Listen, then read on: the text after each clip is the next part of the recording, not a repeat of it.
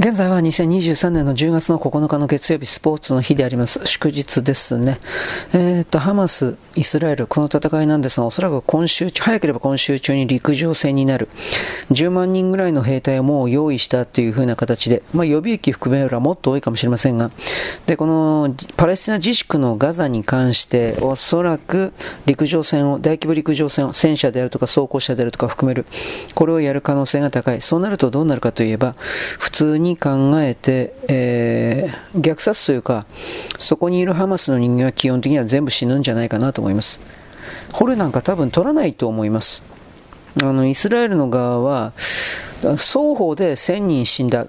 パレスチナとイスラエル合わせて1000人死んだというふうに言ってますが、もっと多いでしょうね、基本的には。それはあの自分のところがだいぶやられたというところを隠したいという気持ちがあるから、だから実際は1000人と言いながらその倍の2000人だとかそれぐらいいても僕はおかしくないと思います。2014年の時にもこの、まあ、ハマスだったと思うけど攻撃ありましてでイスラエルは大規模報復を行い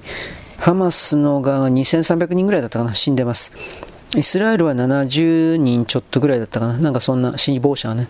で、今回に関してはイスラエルはね、おそらく平和ボケをしていたという言い方をします。一応陰謀論的というかですね、ネタニヤフは知っていて相手から手を出させたというふうに言っている人もいますが、僕はネタニヤフにそれだけの気力、胆力、根性、戦略、戦術があるとは思いません。もし仮にそういうことがあったとするんだったら、らそれは米国が100%台本を組んで、イスラエルにこれをやれというふうな形で今の動きを進めている。これしかないと思いますが、これはこれから分かりません。どうなるか。分かっていることはガザ地区において全滅戦争がおそらく仕掛けられ、その後の動きはどうなるか。つまり、イスラエルが今回のハマスの背後にはイランがいる我々はイランを直接攻撃するという形に行ったら、これはまあ、米国のシナリオがだいぶあるだろうなと私は判定します。次。秋田市の荒谷、または深夜の住宅街で熊に襲われて複数人の怪我。だから僕、野生動物怪我と言ってるのはこういうことです。えー、免許センターのからの可変時期重建、住宅街が広がっている5人が運ばれた。会話はできる状態ではあるが、まあ、噛まれたとかではなくて多分、引っかかれたとかそういうことじゃないかなというふうな気はしますけど、ちょっとわかんない。まあ、どちらにしろですね、あの、殺す以外ない。なんかあの山に返してとか面白いこと言ってるやつに、お前、お前が、お前が裸一貫で熊のいる山に入れ。何言ってんだお前。と僕は思います。はい、つまり東北新幹線で今日、ケミカルテロ、化学テロがですね、行われたという情報が出ましたが、本当かは分かりません。正午過ぎ、今日です。JR 仙台駅の東北新幹線で薬品が漏れたという通報がありました。これ本当に漏れたのか、テロだったんじゃないいや、そもそもやなんで薬品漏れるのっていうことですね。これ分からない。うーん、まあ、で、新幹線の乗降口の床にバッグが落ちていて白い煙が出ていたということ。だからオウムの時とオウムのサリンの時となんか似たイメージですね。わからないけれど。その白い煙がどうだとかわからない。でも薬品漏れっていう形でツイッターには一応報告されています。はい。で、あの、話ちょっと変わってるか知らないですけど、ハマスとイスラエルの戦いにおいてハマスがなんで今回の動きに出てきたかというと、えー、っと全体的に湾岸諸国というものはもうこれ以上の紛争、イスラエルをネタにして紛争するよりも最先端の金儲けの話をいっぱい持っているイスラエルと協力した方が半導体を含めるような様々なビジネスの種を持っているイスラエルと仲良くした方が自国の発展につながる。つまりいつまでも石油をベースにした殿様商売をやっていけない。先進諸国が我々を見捨てて電気の方に移行しているという様々なものを見て、やはりあの経営の、国家の経営の多角化を求めイスラエルに急接近しているという流れがあり、そのことで、あの、中東地域をアラブの大義のもとに、あの、なんていうかな、紛争戦争を意図的にイランの協力のもとに仕掛けていたハマスに対して少なくとも湾岸諸国の側はイランは違って湾岸諸国の側は徹底的に圧力をかけていた。プラスお金を支援金などをやらないようにした。ということであります。でだんだんとその自分たちの、あの、ハマスの人たちははっきりヤクザだと思えばいいです。ぶっちゃければ。働かないで金を集めるためにはどうすればいいかということ。そのためには、今回のような戦争手段を採用することだって本当にある奴ら。で、自分たちだけではそれができないから、イランというものに作戦計画書とお金と支援を頼んで実行部隊として鉄砲玉として自分たちはやるみたいな。イランはそういう意味においてはハマスを利用していたというか、こういう大体こんな構造があります。だけれども、イスラム全域においては、このハマス、ヒズボラもそうなんだけど、もうあのー、金食い虫なんですよ。このパレスティナにおけるこの過激派というものを、イランはどう考えているかは知らない。イランはイスラエルをこの世から消滅させるということを国税、国の目標にしてから、そんなもん目標にするんだと思うけど、あのー、ていうかな、わからんけれども、他の国の湾岸諸国の人々は、やっぱアラブ諸には頭いいし、ずる賢いんで、基本的には。意外に儲からんことやめろというふうな形で、こいつらをうん力を弱めてしまう。本当は根絶やしにしたいんだけど、本当は根絶やしにしたいんだろうが、とりあえずですね、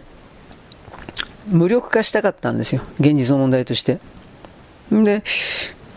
それをずっと包囲網であるとか、兵糧攻お金の兵糧攻めみたいな形でやっていたら、このままでは自分たちが消消されてしまうということで、ハマスが今回の作戦をイランと一緒に立ててやった。この見方はあると思います。はい。まあどうなるのか。まあ一応今週っていうか今日月曜日、今週の多分土日ぐらいまで、早ければぐらいまでイスラエルがガザ地区のところに陸上戦、歩兵戦車、そして爆撃、いろいろ、こういうものをあの展開するのは間違いなく、普通に考えれば、このガザ地区に立てこもっているようなハマスは絶滅すると思います。一人も許さないと思います。あの、捕虜は取らない。だから、そういうこと分かってるからハマスというのが、いわゆるあの、昨日、おとといですか、戦争初日の段階で、たくさんの外国人のあの有名人というか記者であるとかそういうものを誘拐したのは人質なんですよ。人間の盾なんですよ、基本的には。だから、そこを考えたときに、あまあ、こんな汚いことをするって、やっぱ、うん、まあ、イランなんかな、なんと見えんけどね。同様に音楽フェスティバルやってたんですよ。その、どっかんどっかんのところで。死体が、遺体が250人回収できたというだけなんですけど、もっと死んでた。でも本当にたくさん死んだみたいです。一般の人たちがなんですが。うん、まあ、各国政府劇というのも当たり前ですよね。日本人の DJ はこのなんか海外フェスか、ここになんか出ていたそうですが、一応この人は助かったんかな？なんかそんなツイッターに載ってましたね。はい。このハマス・イスラエルの動きはもうちょっとすれば大きく、うん、方向性はわかります。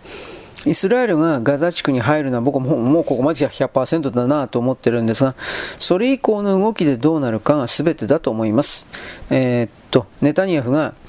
今回のハマスの背後にはイランがいて、我々はイランを許すことができないみたいな形で、911の時に WTC ビルに飛行機突っ込んで、これはイスラムテロであると。で、イスラムテロの親玉は当時はサダム・セイン、イラクのサダム・セインだから、サダム・セインを殺さなくてはいけないと殺しに行った時のそこに行くのか、そういう流れに行くのか。で、サダム・セインからさらにアフガニスタンとかやったわけですけれども、もしイスラエルがイランに、イラン本国に対して本当にそんなことをするんであれば、えー、これはやっぱアメリカが裏で台本書いた動きだとは思います。なぜならば、えー、っと、イスラエル単独でそんなことはあの何かできるということはないから 冗談抜きであの米国の戦争関係企業というかそれが思いっきり協力していなければこれは何もできないという言い方になりますでえっとね、アメリカ発のさっきの情報なんだけど、ハマスに拉致された車椅子の高齢のお年寄りはホロコーストの生存者ということも分かる。まあ、こういうのをわざとやって、まあ、車椅子のおばあさん誘拐するにはどういうことかなと思うけどね。うん。そんなの。でこういう車椅子のホロコーストの生き残りみたいな人を仮に殺したとしたらえー、まあそれは米国の中の戦争屋さんが願願ってたかな？願って、まあ、地上戦を米軍があの兵隊を送り出すということになっちゃうかもしれない。またそこまでいかんだろう。おそらくはあのー、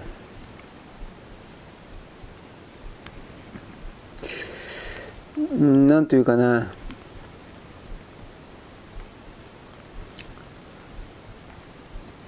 空爆だけで終わるような気するけどね、今の米国、米軍で何かあの地上戦で兵隊出すってことはまずないと思うんで、もう言うこと聞かないと思うんで、兵隊たちが、バカ野郎ふざけんなっていうふうになると思うんで、特に今の民主党政権だったら、だから多分やっぱやって爆弾、どっかんどっかんじゃないかなと思うけどね。はい。まあこれだからその、ガザでの殲滅戦が終わった後どうするかです。どうするかというか、まあ、僕たちがするわけじゃないけれどもどういう動きになるかということになりますはい次えー、っとなんかようわからんけどジャニーズの被害者救済の会の当事者とかリーダーが、まあ、僕たちは金目当てでやってるんですはっきり言って僕たちが高い金をそのジャニーズから取らなければ今後も似たようなことはどうせ起きるからその時の、あのー、未来においてそういうことが発覚した時に今ここで僕たちジャニーズの関係者被害者の会が頑張っておかないと未来の人もはした金になっちゃうみたいなことではい。頑張るんだっていうふうな。どっからどこまでっていうことですね。うーん。まあツイッターさっきからね僕結構やっぱ見てるんですけど嘘情報がやっぱ多い偽情報が多すぎてちょっとわからない、まあ、本当はね僕はため息つけながら言ってるんですよ。なんでこんな戦争するんだバカ野郎という形で。うん、イスラエルにも当然強圧的なことがあったにはいつもあるけど、でもだからといってこんなハマスの方がこんな大規模なことをやっちゃったら、自分で絶滅を呼び込んでるようなもんですよ。あ彼らは、あのー、ジハード本当にジハードだとか聖戦だとかそんなことを思ってるのか俺知らないけどさ、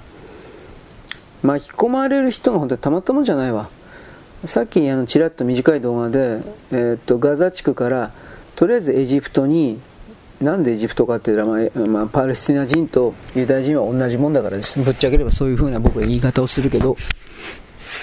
エジプトに、またエジプトに親戚でもいるんですかね、またこうした難民の受け入れるような人たち、なんか組織があるのかどうか知らんけれど、木の実、木のままみたいな感じで、えー、っと、言ってますね。あのある意味。あの、逃げてますね。はい、ちょっと待ってね。殺すなよと思うわ。な、何かができるというわけじゃないけど。ちょっとお待ちください。で、この動きを受けてということなんですけど、これ昨日か一昨日起きてます。えー、っと、エジプトの動きなんですが、エビチアレクサンドリアという場所。警官が、正規の警官が、イスラエル人の観光客、丸腰の観光客を殺したと、射殺したという報道が、これ本当なんですかね？そんなことするかな？まあまあ出てまして、で、結局、うーん、飛び火してる？そんなことはねえと思うんだけど、まあ、そういう言い方がですね、一応出てます。ちょっと待ってね。うーん。2人だったか3人死んだみたいな、なんかツイートですね、これ。共同通信ですね、アレクサンドリア。イスラエルの観光客2人とエジプト人1人を殺害した。エジプト人殺してから多分これ関係ないんじゃないかなと思うけど、うーん、人々の心がちょっとこれを機に、中東の人々ね、なんかいきなりささくれ立ってんじゃねえかっていう風な、これはあります。であとはこれ僕本当に危惧してるんですが、うん、細菌が、ウイルスが、その今回の地上戦とか含めて、えー、ハマスの側がこれをばらまくんじゃないかなだとか、そんなことも一応思ってます。イスラエルでね、あの、オミクロンであるにもかかわらず、肺が真っ白になるだとか、そういうことの、つまり重病患者的なあの症状が、これだいぶ出てて、どういうことよというふうな形で、あの国内で問題になってるっていう、だからこれに関しても日本には全然伝わってないけど、まあだからワクチンが原因であるみたいな感じのことは一切ご法度になってるので、何一つ伝わってませんが、世界においてはだいぶやばい感じだじゃないかなと思います。はい、次。えー、っとね、あのー、イスラエルに対して初めてパラ、ハマス、ハマス。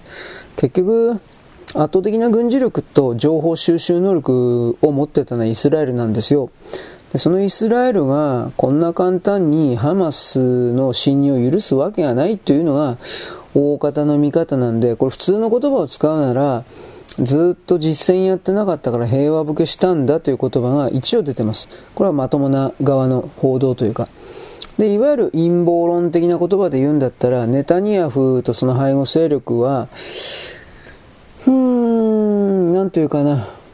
分かっていてそれをさせた。真珠湾攻撃みたいに、うーん、なんというかね、相手から先にやらせて、で、その相手の本丸、この場合イランを狙うだとか。これは分からん。うん。で、今なんかヒズボラもね、この動きに参戦したっていう風な報道も今ちょっと見たんだけど、うーん、まあこれ、今回の動きは彼らの、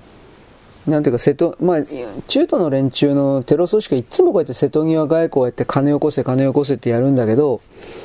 今回の動きっていうのは、どう考えたって自滅じゃないかなと思うんだけどね。うん。はい。国内、小池。朝日地球会議。それね、今日やったの？なんかそういうところに小池さん出たんだって。地球会議って何これ？で、あの、クールビズの次はグリーンビズだって。朝日地球会議で提唱何言ってんのかな。まあ来年選挙だからさ、結局小池さんは、この人の一応、カラーは緑色だったよね。確かね、小池カラー緑色っていうことになってから、なんかそういうので、えー、選挙につなげているっていうことなんだろうと思うけど、小池さんは、どうなんだろう。能力ある人なんかな全然もう最近、陣痛力落ちたというかね。でもまあ対立候補もろくなの出ないだろうからね。僕はこの人は二階さんと、あのー、深く繋がってるみたいな記事を読んだ時点で、いやー、これはよくわかんないけど、あっち側の人かなというふうなことも思ったが、なんともわかんないです。うーん、どうですかね。はい、次。ドイツ。難民の排斥を掲げる右派と保守の政党が躍進しました。伸び上がりました。えー、っとですね、まあ、州議会選挙なんですけどね。バイエルン州とヘッセン州、まあ、聞いたことあるでしょ。南部のバイエルンと西部のヘッセン。えー、ソーセージではございませんが、まあ、とりあえずその統一じゃないけど、あ地方選挙か、州議会選挙やって、まあ、とにかくですね、あの、緑の党とか、あの辺の中道及び中道左派極左がドッカンと減って、ほんで、あの、なんていうかな、移民、移民禁止、うん、移民禁止と、あとはですね、まあ、ドイツらしさを取り戻せみたいな中道右派なんですけど、これが大躍進したということです。首位が28%、緑の党はもうガタ押しで14%とかっていう風になってます。今緑の党なんてあんなものを支持するやついるんかなと俺思うけど、わかんないですね。まあ世の中わからんからね。はい、次。これは嘘だと思いますが、公明党の、えー、TikTok が若者の間でバズり中だって、はあ、そうですか。はあ、まあ中国人がやってんでしょう。ニューポストセブン。うーん。あそもそも TikTok 使ってこんな政党のこれやってるっていうこと自体おかしいんじゃねえのと思うけどね。創価学会公明党は中国の犬頃で日本の国家主権を中国に本当に譲り渡すことをやってますからね、行動として。そこから考えたら、まあわかりやすいっちゃわかりやすいけど、やっぱちょっとムカつく動きですね。まあこの動きをあなたがどう解釈するか僕は知らないんですよ。興味ないし。お互い様、その、なんというかこれですよね。他人の同意を求めたり、承認欲求の末に俺を認めろみたいな、え北斗の剣のなんだっけ、ジャギみたいに、そんなんではダメだっていうことですよね。当たり前のことなんですけど。はい、えー、ちょっとお待ちください。なんだかよくわかんないな、おい。えー、っとね、富士山か。富士山において外国人増えたもんだから、国内外、国内はちょっとこいつ頭おかしいんじゃないけど、登山者で大混在。ここまではいいけど、えー、トレパン、トレーニング、トレパン上下にズック、こんなやつが山ほどいて、うん。で、えー、登山者22万1300、2ヶ月間で、9月10日で閉山までに22万1322人。2019年、まあコロナ前のほとんどこれに戻ったっていうことなんですが、マナーが悪すぎるみんなの。まあとりあえず、ゴミは捨てるわ、その簡単な外国人は特に山登る格好してないから、富士山何したって、あのー、なんていうの？寒いから、勝手に人の山小屋、おら、開けろやとか、どっかんどっかんやって、ぶっ壊して中に入るだとか、トラブルがどんどん多発している。で、このまま放置していたら、今世界と、世界資産？なんだっけ？世界観光じゃなくて、なんかあるでしょ？観光で。世界登録。あ、世界遺産か。文化遺産。世界遺産ですね、おそらく。この世界遺産をあんまりにもひどいから、登録取られるんじゃないかっていうふうなことを言われてます。その、それで人減るんだったらその方がいいんじゃないかと思うけどね。と言われています。わからんけどどうなるか。はい、次。あのー、ちょっと待って。あ、これさっき言ったな。あのー、第17回海洋日本と世界反戦、反貧困、反差別共同混同、隠居とラララララ新しい戦前。これ、重房が出るんだよね、これ。あ重、重信房子か。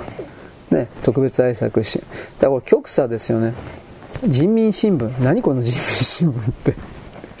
これ初めて見た。まあ極左が何かなんでしょうね。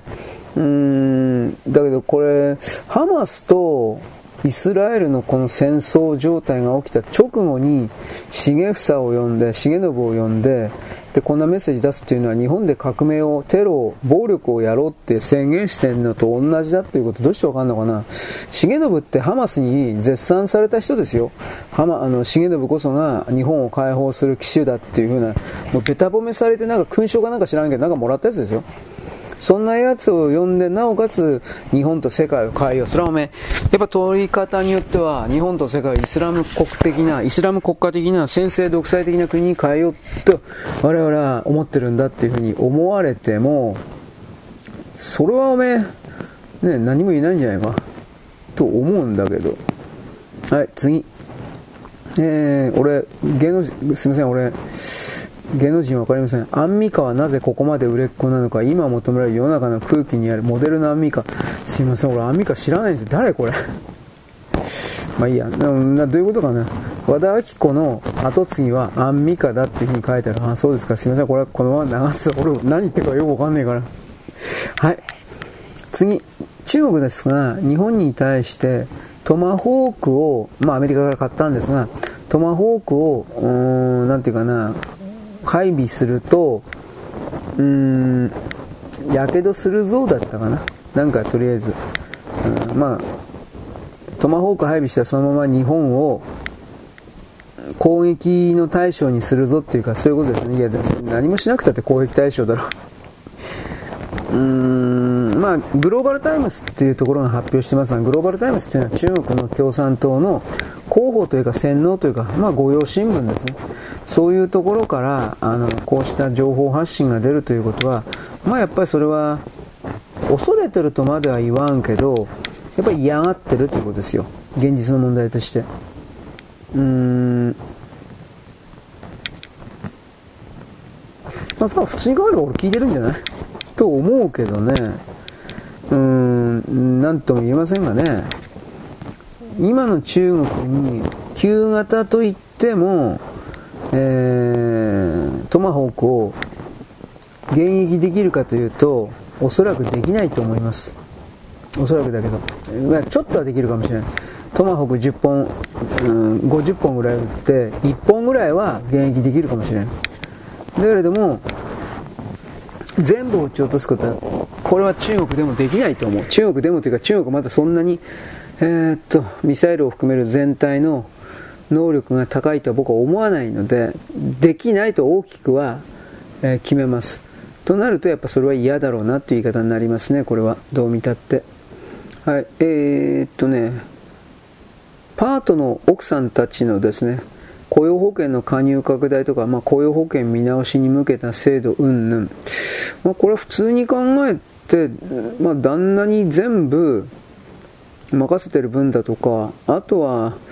どうだろうね、要は奥さんからも月給取りたいということじゃ、あ、月給じゃなかった、税金を取りたいということじゃないかな。だからこれケースバイケースだから何とも言えないですけどね。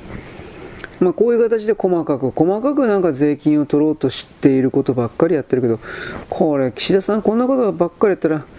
あの、本当に人気が下がったというふうに印象づいちゃって、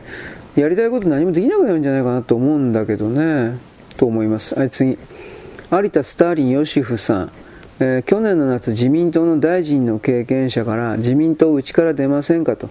楽に当選できますよ、まあ、できるだろうけどそれはあのー、有田ヨシフという、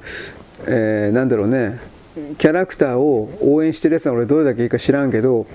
応援してるキャラクターたちに対してとてつもない裏切りになるだろうなと思うけどまあ、一応有田は即座にお断りしたとは答えてるけどさ。うんでもどうだろう。出りゃよかったんじゃないですか。ね。まあ、小西もね、えー、なんかスカウト、どうぞ、うちから出ないと言っていたそうですよ。うん、まあ、これ僕思うんだけど、思うんだけど、単なるリップサービスだったんじゃないかな。そんな。よくわからんけどね、小西。で、まあ、小西にしろ、有田にしろ、あのー、自民党に入ったら思いっきりその発言内容とかなんかいろいろコロッと変えちゃうでしょうねきっとねはい次えー、立民の小川淳也、あ小川ってあの、だか頭おかしいやつだろう。この人が、橋本さん、橋下さん、政界に帰ってきて、まさに今そういう政治が求める。いや、俺求めてないけどな。ねえ。だってあいつ独裁者じゃん、橋本って。いや、そうとしか思えないし、実際そうだと思ってるけど、あの議論なんかしないで自分で勝手に何でも決めるっていうタイプの人だからこんな危険な人はいないと思うけど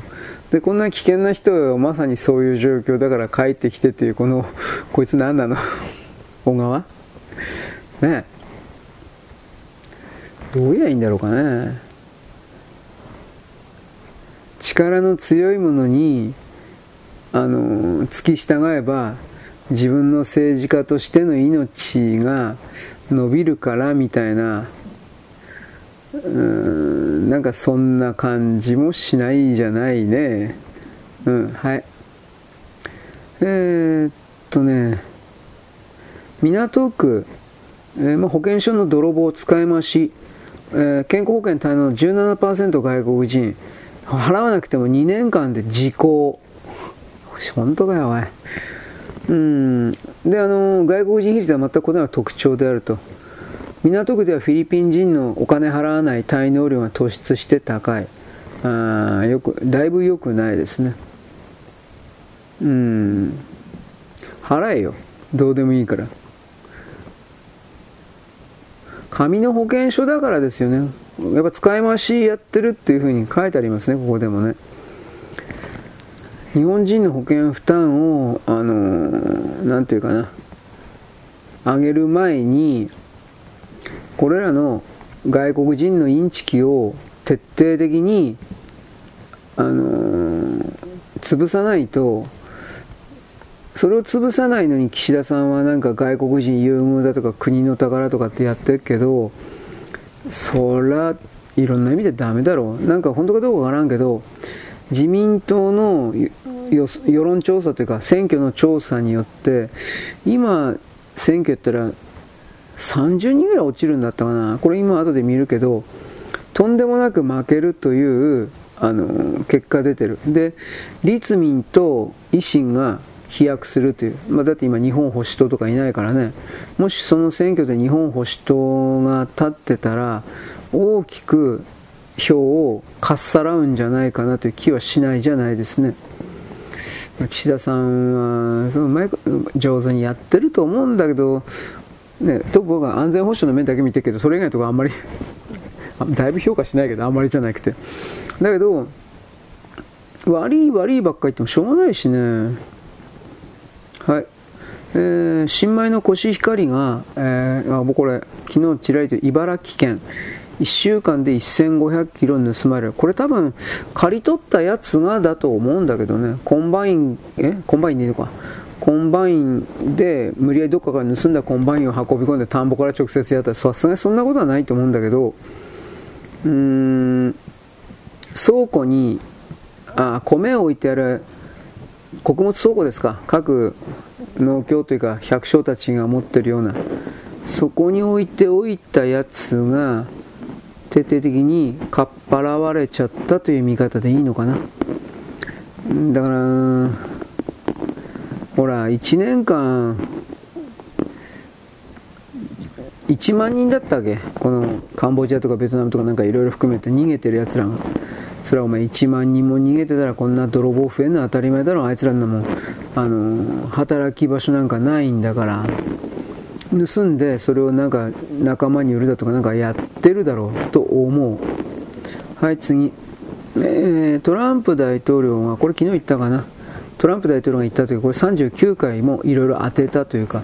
えー、っとですね、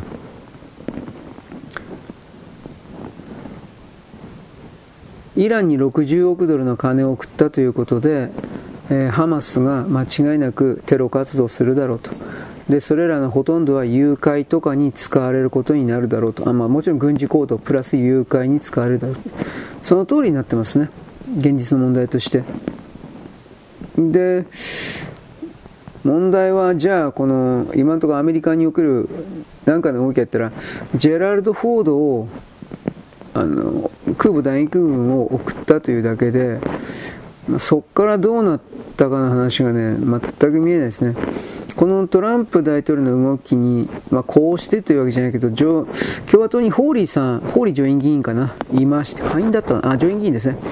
上院議員がいまして、この60億ドルをイランにやるという決定の時に、徹底的にですね、えー、っと、怒ってたんですね。まあ、囚人交換ですね、アメリカのやつは。で、これさっきも言ったけど、70億ドルのイラン資金をあの泥棒していたのは韓国で、これも秋口に返すというふうな韓国の動きもあったから、両方の国からの入金があったか、まあ、どっちか片っぽだけでもだいぶすごいと思うけど、入金があって、それでですね、今回の強行に及ぶだけの資金を集めることができたという、こんな言い方はできるかもしれない。何でも決めつけちゃダメなんですけどね。はい、次、テレビ西日本ですね。留学生の在留カードを悪用して、新型コロナの助成金を、補助金を騙し取った中国人。やっぱりかよ。ねね中国人が、ね、逮捕されたそうですよ。本当こいつはどうしようもないな。まあ、57万年、嘘の申告を3回やって、えー、新型コロナ助成金57万余り騙し取った。台湾料理店を名乗っている、経営している、しかし中国人。こういうの多いです。本当に。台湾人をどっか追い出したのか、殺しちゃったのか。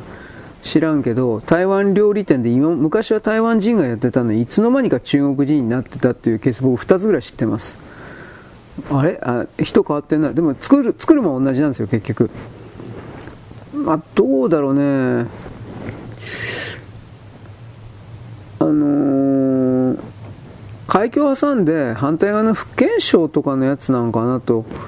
思ったりもしますけどね。大体台湾料理店を名乗ってるやつは中国人なんですよね。本当の話で。あと、あと、インドカレーを名乗ってるやつはネパール人だったりするんですよね。なんででしょう。いやまあまあ、これはわかんないです。うーん、重信房子。まあ、韓国で旅行ブーム。まあ、死んじまえ。うん、まあ、いらねえ。日本が死んじゃうよ、お前。ということで、あとはですね、ちょっとお待ちくださいね。えー、っとね、鈴木宗男さんのことは言ったね。週明け、今週明けにでもですね、あの、党に関しての、まあ、異議申し立てというか、場合によっては裁判するということです。はい、えー、っと、日本から書店が、ブック屋さんが消えているっていう話で、まあ消えてますよね。あなたの街のブック屋さん、本屋さんもだいぶ消えてるんじゃないですか。えー、出版不況、町の本屋さん、普通の町の小さな本屋さんも猛烈な勢いですが、まあ、やめてるんですよ、本当に。2003年にあったあ2万点あった書店の数は2022年で1万点あるかないか、うん。まあ、とりあえずあの個人書店があっという間にやめてるということ。だたただ不思議なことに個人商店でもなんかすげえ特徴を使ってどうやって生き残ってんのかな。うん。まあ生き残ってる店あるそうですよ。それを本当にとんでもないマニアックな本の特定の本だけの品揃えが豊富な専門店なんじゃないかなと思うけどこれはわかんないですね。まあそういうことが一応うちもアマゾン電子でも買わんしアマゾンでも買わんな。うーん。電子本は人にやれんからあだいぶ嫌いなんですよ。好きではないというよりも、まあ、相当嫌いだという。ちょちょっと待ってね。はい、えー、さっきの選挙の結果ですね、えー、今もし仮に選挙やったら自民党がマイナス41立憲民主党がプラス12維新がプラス28でこれで、あのー、まあ、正直言えばあの自民党と公明党が合わせて51減らしてあとはその分全部うん。他の党が増えてるっていう風な計算になってます。うん、この間森山政調会長がなんか3人しか減らないって言ったあれは何なんですかね。昨日か一昨日俺言ったと思うけど。あれ？なんか話違うなまあ、わかんない。その森山政調会長の後でこれあのうんなんというか数字が届けられたんですかね。俺これ分からんけどこんな数字見せられて解散しようとは思わんわな。現実の問題で。うん。ではいつえー、っとね富士山の客増えすぎてる。これさっき言ったね。えー、っとね地方における経済がだいぶ終わってるっていう。でこれテレビに関しては特にテレビの地方局テレビラジオの地方局みたいなものはもうやっていけないだろうと、うん、全部潰す潰れるだろうと。これヤフーです。んな形で一応紹介を受けてました、まま、そもそもみんなテレビ見ないからね。現実の問題として。テレビ画面は見てるけどそこに映ってるのはネットフリックスとかアマゾンだからね、うん、それが僕ダメだというわけじゃないですよね。世の中変わるから。僕はそれすら見ないからうーんなんだろうな。であらゆる産業が人の多いあの都会に向かって地方は終わるだろうというふうなあのその、まあ、記事なんですけど僕はそれ嘘だとは言わんけど東京もそんな風な形で地方を、うん、振興させるということをしなければまず地方の側中間の資本に全部やられちゃうということも当然あるんですが東京なんていうのは基本的には地方の資本を吸い取って、えー、やって繁栄をやってしてるわけです。そんな状態をですね、えー、っとね、ずっと続けられるわけないんですよ。地方ないがしろのチューチュー吸ってるそれをね。だからそのあたりをね、どう見るのか。うん。あとはですね、えー、っとね、宮沢先生、これ宮沢先生大丈夫かな？コロナ、武漢肺炎の変異株が研究室で操作されて意図的に一般に放出されたという結果を論文含めて、えー、なんか出してます。えー、これはやばい。いや、まあ、外国の人はね、3年以上前にアメリカはね、おかしいおかしいって言ってる人はずっと言い続けてましたが、これを、うん今のタイミングで言うというのが、まあ、ある意味それは、うんまあ、ややばいかなという気はするけどね、まあ、COVID のアッシュが、アッシュって言ってけど、一番最初のやつ以降のやつはということですね。少なくとも分かっていることは自然界で形成されるということだけは絶対にありえない遺伝子の配列というか、そういうものになってるんだということを言ってるわけです。うん。あとは、アフガニスタン撤退の失敗の時に、アフガニスタンに山ほど兵器を残してきたんですが、この兵器がハマスに、あのー、なんていうか、移動しちゃって、で、それで、あのー、今回のテロに使われたという、うん、なんかな、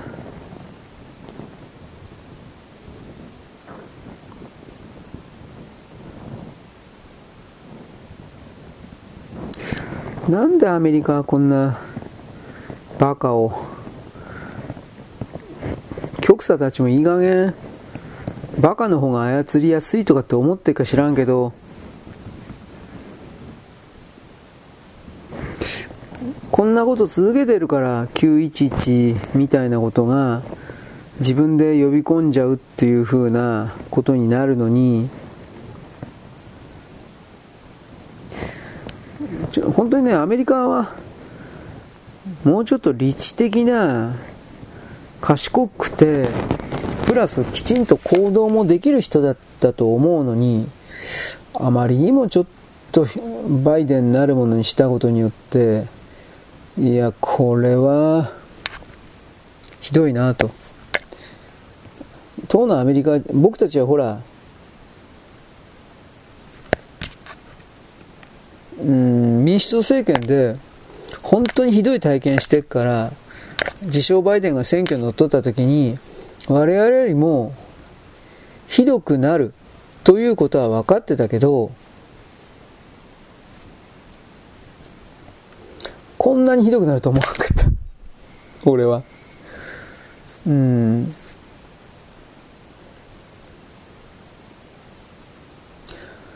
本当にね。というわけで、まあとりあえずですね、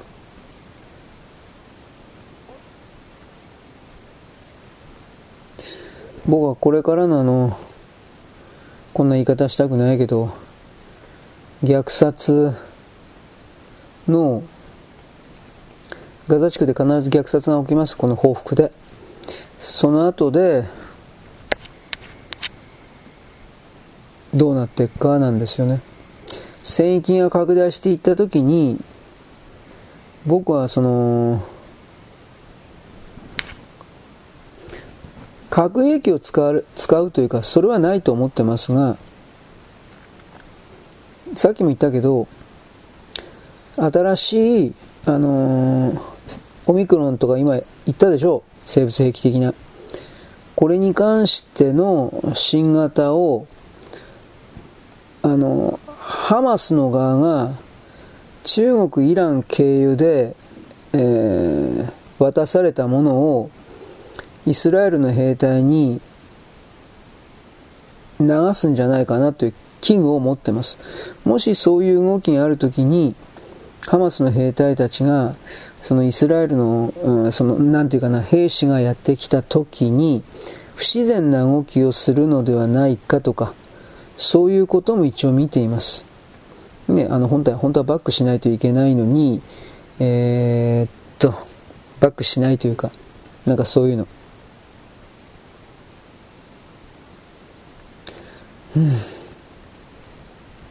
まあ、あまり僕の配信的には暗くはならんようにはしてんですけど、宮沢さんが言っても委員会で昨日かな、だいぶとんでもない暴露して言ってもいいからこんなことよく流したなって思うけど、明確にテレビの地上波の中で、まあこれ僕たちはオミクロンのこと知ってたから、あのー、ちょっと待ってね。ちょっと書いといて。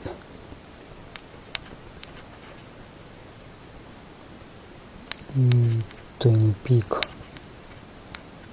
えー、あれ？うん。この宮沢さんの発言は別にそんなにキーなもの、おかしなものとは僕は思わないんだけど、やっぱりあの、今の段階で衝撃を受けちゃってる人はいるかもしれないなという言い方はします。うん。ちょっと待ってね。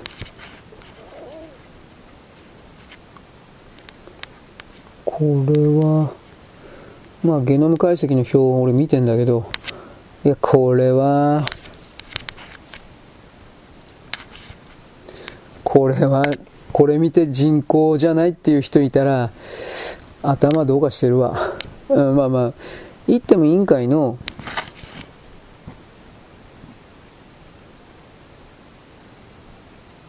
と、えー、っとね、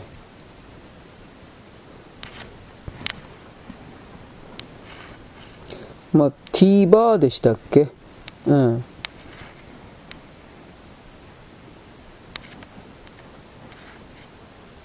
うん。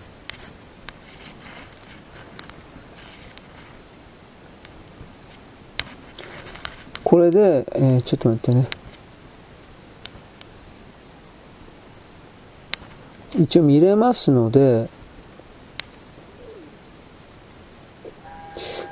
ちょっとお待ちください。そこで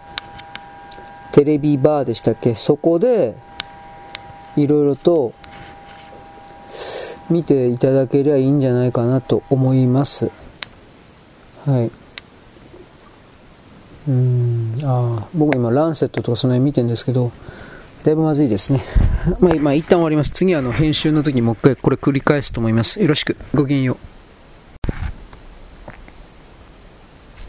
現在は2023年の、えーと、10月のですね、えーと、8あ9日ですかな、9日のですね、えーと、月曜日でありますスポーツの日ですね、えー、と編集しながらやっております。えっ、ー、とね、えっ、ー、とね、望月さんがですね調子に乗ってるので、えー、まあ、わーわー言ってることによって東京新聞の関係者がですね、いろいろ周りで実は望月がやったことに対してですね、謝ってるだとか、そういうことに関して望月はですね、何も気づいていないというか、なんかそういう記事です。僕はあのあの人がいることによって東京新聞の名前が売れてそして結果的に部数の維持ですか？こう増やせることはないだろう。部数の維持につながるというふうに経営陣が見ている。えー、っとえっと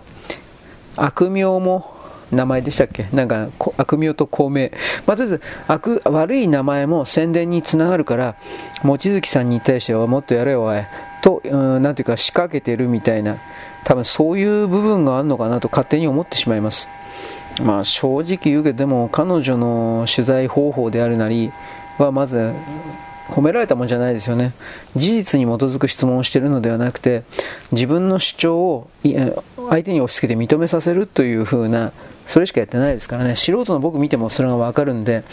あんなものがジャーナリズムというのはですね、ちょっとおかしいんじゃないかなと思います。はい、次。えー、っとね、これあの、日本の生活保護を泥棒するために、朝鮮人たち、韓国人たちが、なんかあの NP、自分たちの NPO 団体かな ?NPO 団体的なものに金を盗み取るために、テレビ CM を出していて、で、母子家庭だったらもう水しか飲めない、金が、な金もらえないからっていうのはとってつもなく嘘ついてるということで、荒川区の区議員さんが怒ってるというふうな形で実際の数字を出している。えー、っと、例えばパートで、13万円ぐらいしか収入がなかったら、プラス17万円ぐらいはもらえて、手取りで30万円ぐらいの現金がその母子家庭母子家庭の場合は入るはずでこの韓国の言っているテレビ CM 的なことは絶対にありえない。嘘つくのやめろっていう風なで怒ってるっていう風なそういう記事です。あいつら嘘しかつかんからね。この区議員さんのことはもですね。わか気持ちはわかるけど嘘しかつかんもんあいつら。という風なことで。はい。えー、はい次これ何かな。なんかリンゴ、ああ、北海道、道民ですね。子供が作っていた、丹精込めて作っていたリンゴ600個だったかなんか盗まれたどうのこうの。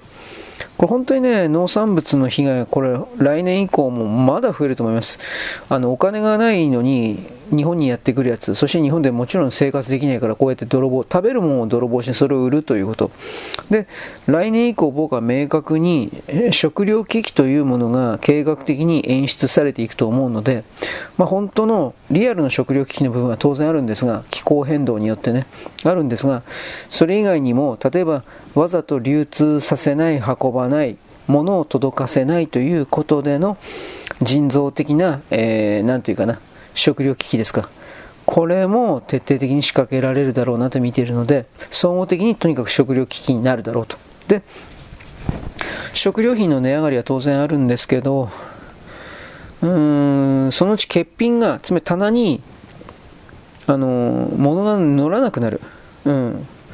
そういうことが来年ぐらいから、今年はまあ大丈夫ですよ。来年の2024年の下半期かかな。だんだんとやっていくんじゃないかなと思います。ただ今ほら、ハマスとイスラエルの戦争的なものが、あの、大きくなっていく、またそういうふうにさせられた場合、エネルギーが、石油が全然その、世界に回らなくなるとした時にですね、まあ、石油の値上がりがさらにひどくなり、それでその上でですね、ビニールハウス栽培だとか、あとはトラックだとか、そういうものが動かせなくなる。あと、漁師さん、船で魚を取りに行くこともできなくなる。的な形が複合的に行われて、で、スーパーの棚にはさっき言ったように欠品、ガラガラの状態になっていって、そして、なんだろうね、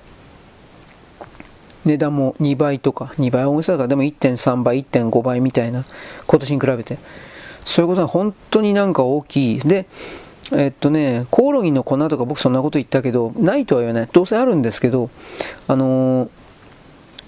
おそらくそれ値段でね、買わせるんですよ。天然のものが1000円であって、このコオロギの粉物が100円だったら、なんだかんだ言ってみんなコオロギの粉のやつ買うんですよ。そういう形で上手にあのおかしな人工物を人間の体に取り入れさせるということを必ず仕掛けると僕は思っています。でそのことに関して僕は本当に何もできないけどわーわーと言って警鐘を鳴らす真似事をしてみるというかそうやってこんな風に今伝えているつもり真似事をやってるわけです。はい。まあこれはちょっと編集と送信をしながらなんで話題がポンポン飛びますが、えー、っとね、中国に人工知能というか生産装置を渡さないということをさらに強めるようになった。で、それを受けて、でも中国は何が何でもやるんでね、泥棒するんでね、どこまで、なんだろう、これが効果を持つのかっていうことですね。はい。えー、ちょっとお待ちください。ああ、ゼレンスキー。ゼレンスキーさんがですね、えー、っとロシアを今ここで倒せなかったら5年後、10年後ぐらいにおいてはロシアが今度はヨーロッパをナチス・ドイツみたいに、えー、侵略するだろうみたいなことを今言っていてだからウクライナにどんどんとお金と兵器をもっともっとよこせというふうなことを4日5日前かななんかの会議で言ってます。うんでもプーチン大統領今71歳なんでロシア人の平均寿命ははるかに超えて長生きしてるのであの人は、まあ、お酒を飲まないし運動してるから他のロシア人に比べればひょっとしたら80歳ぐらいまで生きるか知らんけどそれでも永久に生きていけるとは思えないしあとはあの人がどんなに頑張っても10年前線にいられると思えんけどな。56年というかそんなことは考えてると思うんだけどそのプーチンさんのその後に出てくる人がどういう思想を持ってロシアを動かすのかということに関して今の段階でそのゼレンスキーになるあの人はまあ言わんわけです、まあ、結局のところあの人はウクライナに何でもよこすです。でそのうちのなんだろうねいくつかがキックバック的な形でやっぱりあの懐にというか彼の口座になんかうん、入るようになってんじゃないかなと疑ってっけどね、今この段階でウクライ、あゼレンスキー B 機というか、そういうことを言う人っていうのは、まあ、ウクライナからお金もらってるような人、あとは統一教会関係者だろうなということをちらりと言ったけど、日本国内、あとは、まあ、ひょっとしたら中国人とかそういう本当のリアル外国人が外からこのウクライナのウクライナの案件で中国人動くかな。そそんな暇じゃない。台湾台湾とかの案件は中国人とか韓国人山ほど日本で日本人のふりしてやってるけどウクライナの案件で少なくともウクライナの側に立つような言論構成はしないだろう。ツイッターと2チャンネル含めてなんかちょっと特定の人々がやってんだと思うけど、明らかに異常な、異常なと言えるけど、ウクライナ推しですか？それがあります。まあ、推しという言葉が本当に流行ってるのそれすら俺疑ってるけどね。まあ、あって、で、そこから考えた時にですね、我々が、えー、っと、人々は本当のことを言ってるという風な常識はもうダメというか、まあ、どうにもならんというか、どうやいいのかね。古い常識だっていうことですよ。こんだけ工作ばっかりの言論空間になってしまっている状態で、本当のことが無料の言論空間の中に提示されてるというふうに考えることはもう危険でしかないということでしょうね。うん。はい、次、今これ言ってるのは、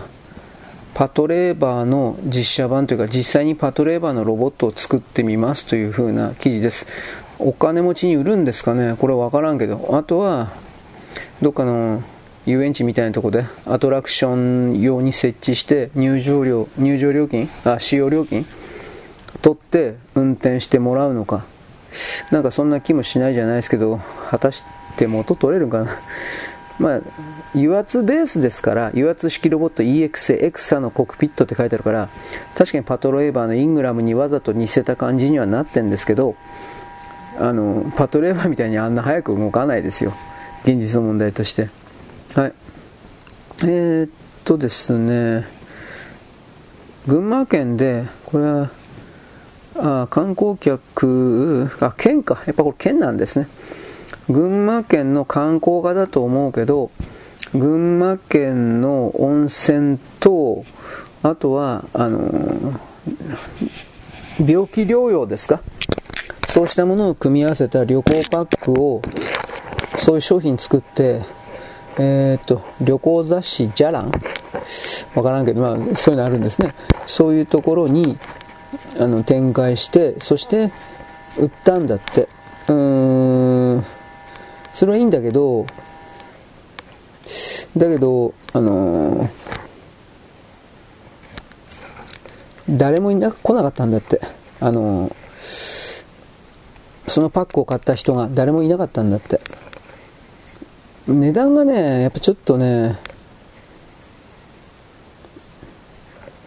えー、っとね、高いんですよ。まあ普通こういうパック、お金持ちはもっといいとこ行くでしょ。うん、4日間、4日間のプランがもう完全にガッチガチに決まってるので、まず、どっか観光に行こうというふうにはならない。2人宿泊の最低価格が1人3泊で、1人で、えー、1人4万円から17万円。3泊で4万円ならそうでもないけど、17万2000ってのはよくわかんねえな。3泊で10万から20万なら海外旅行に行けるという声も、まあで、行けますね。それ、近いと、近場では。うーん、その、これ、おそらく群馬県の観光課の人が考えたそれで、悪気はないし、悪どい気持ちもきっとなかったと思うけど、自分のところの群馬県のその温泉観光地というものの商品力というか値段、いくらぐらいの価値があるのかっていうことの冷静な見方、見え方ができてなかったんだろうなという言い方ですね。あとパッケージもうちょっと1泊2日とかもうちょっと軽いものにするべきでしたね。あの、普通の人お金持ってない、お金持ってないんだけど、俺持ってないけど、そんな長い時間、暇を作れないでしょ。うん、余裕、時間の余裕がないでしょ、まず。あの、高齢者、高齢退職者みたいな人だけでしょ、そんなことは、こんな4泊とか5泊とかってやる普通の学生客的な人はちょっと無理ですよ。現実の話として。学生客とかあと新人の会社員みたいな人は。となると、ここれマーケティングというかそういうものが最初から間違えていたということになりますね。はい。えー、っと、4日5日前のとい、茨城、あ、栃木か。栃木でよかったな。旭岳。えー、なんであの、僕は低い山だと思って、1000メートルぐらいの低い山だと思ってるんですよ。だけど、なんか、その後ですね、ネット調べたら、旭岳って、標高が1896メートルで結構高いんですよ。2000メートルぐらい。でも、普通の常識で考えて、1000メートルとか1200メートル、もっと上かな、車で行けると思うんですよ。で、中腹から歩いていくというか、登山道を使って歩いていくというか、どう考えても普通そうだと思う。だってそうでなかったら、年寄りが、高齢者が、いわゆるあの健康登山みたいな感じ、そんな軽いもんじゃないと思うけど、健康登山みたいな感じで、この旭岳を頻繁に登るわけないんですよ。で、なおかつそういうお客さんがいるということは、あの、過去にそんな大きな事故は、おそらく起こしてないんですよ。この旭岳で。ところが今回に関してはその急、天気が急変してどうのこうのでいきなり冷たい風吹いて低体温ですか？になってという形ですから、うーん、その本当に山は、おっかないんだなっていうことなんですよね。僕あの、なんか NHK かなんかの動画だったと思うけど、うーん、ヒマラヤ的なところで、ヒマラヤじゃなかったなと思うけど、頂上にく黒い雲がかかって、あ、やばいとかって言って、5分もしないうちにそのカメラ、だいぶ、だいぶ下の方ですよ。中腹の方なんですけど、5分もしないうちにそこが真っ暗になって、ものすごい風吹いてきて、吹雪になって、周りが全く見えなくなる状態でカメラを回していて、隣の人も見えないの。だから、ねえ、こんなことあるんだなと思った。で、それを見て僕思ったのは、いや、俺は山、山にもともと興味ないから、いや、山なんて俺元行きたくねえなと思ったよ。それ怖いから。死ぬなと思って。重装備で行っても、そんなんだったら本当に死ぬなと思うわ。現実の問題として。俺が何したってさ。ちょっとした訓練を受けたってちょっと生き延びる、なんていうかな。自信ないね。あああいう、本当に5分も経たないうちあっという間に、天候が急変というよりも、いきなりその場所が嵐になるんですよ。雪吹雪、吹雪の。それはちょっと、やっとれんでしょう。いろんな意味で。と思いました。はい。えー、っとね、これも昨日言ったかなの。京セラが、えー、っとね、太陽光に関するような、ちょっと待ってね。自給、自分の自宅で、えー、っ、電気を貯めて、いざという時に、そいつを使えるような状態、そのシステムを売り込んでるというか、まあこれ、ぶっちゃければこれ自体はその、経産省関係の人の利権ですよね、普通に考えて。あとは、あのー、なんでか知らないけど、太陽光パネル関係発電の企業になのかな。あのー、民主党関係、昔の民主党関係の人たちの、天下りなのか、まあ、顧問料だとか、それは俺わからんけど、金づるになってる場合が多くて、で、やっぱそういう人たちを潤すために、こうしたビジネスが無理やりに、あの、持ってこられるのかなと、まあ思ったりしました。これわからんことです。ただ、いろいろ太陽光は本当に問題多いんだけど、しかしそれでも、うーん、このシステムを持っってるっていうことそのものは自分のうちにプラス太陽光パネルプラス蓄電池というかですかこれを持ってるということは悪いことでは僕はないと思うんですよ。あのねいざという時に停電の時にという言葉になっちゃうけどさ。えちょっと待ってね。はい。あでもこれに関しては各大手の電力京セラだけではなくて各大手の電力会社がだいぶその同じようなも持ってるので、だから結局ですね、無理して京セラから買う必要はないんじゃないかなと言います。はい、次。これ僕、アンドリア・ナザレンコでしたっけ？これのツイート見てるんですけど、彼は今回の、えー、っとね、ハマスのイスラエルに対する攻撃とかそういうのが、ちょっとありえないな的なことで、こんな、まあ、パラセール部隊だったっけ？パラセール部隊を使ったような含めた陸海空の、あのー、同時攻撃的なこと、こんなすごいこと普通あるみたいなこと書いてるわけです。まあないでしょう。今回に関してはイランが作戦計画を変えたということを、なんかもう言ってるみたいですね。うん。まあ、ハマス程度にできるような作戦じゃなかっただろう。と思います。で、使われた武器は、アフガニスタンでアメリカが撤退した時に大量に武器残していったでしょう。まずあれと、プラス、中国がね、供与しているであろうという部分と、あとは、あの、ウクライナにたくさん武器を送ってけど、3割、4割、5割、いくらぐらいかわからんけど、膨大な量が横流しされていて、で、その横流しされている、兵器という言い方ですか。これが、あの、おそらく、中国が運んでんじゃないかなと思うけど、一旦アフガンに集められて、アフガンに移動して、で、そこからハマスのところに持っていかれた。でもそれだったらそういう大きな動きだったら普通、イスラエルのモサドですか？普通ならわかると思うんだ。あいつはそこまでバカじゃねえと思うんだけどな。うん、だから、ちょっと今回の動きはイスラエルにしては、間抜けすぎるから、日本の真珠湾の時のように、分かっていたけどわざと、うん、やらせたって、わざとやらせたにしては、ちょっと被害が大きすぎるからね、うーん、そんな、さすがにそんな根性、俺、ネタニヤフには、うん、ないと思うんだけどね、これなんともわかんないです。一応そういうネタニヤフたちは知っていてこれをやらせたんだっていうふうに言ってる人たちもツイッターでは回ってますよ。あの、司法改革というかその自分の政権を強化しようとしていた。なんでか、イスラエル、あイランを攻撃するために。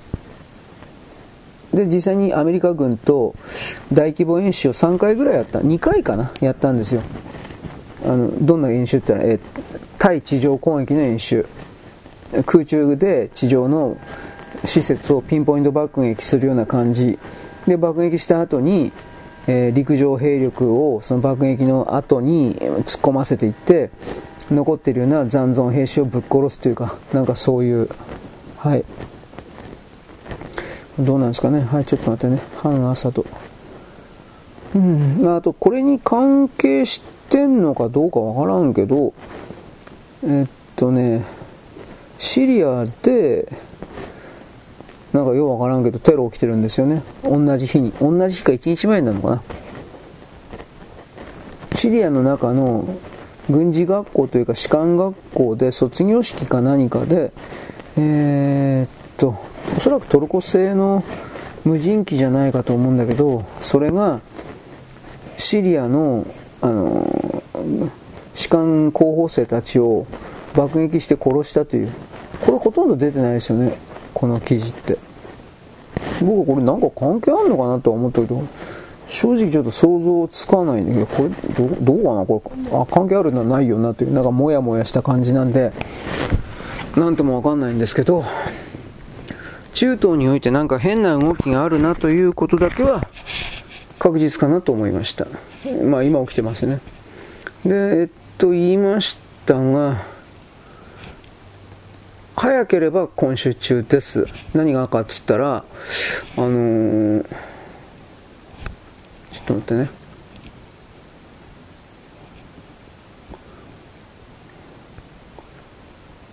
陸上戦闘が、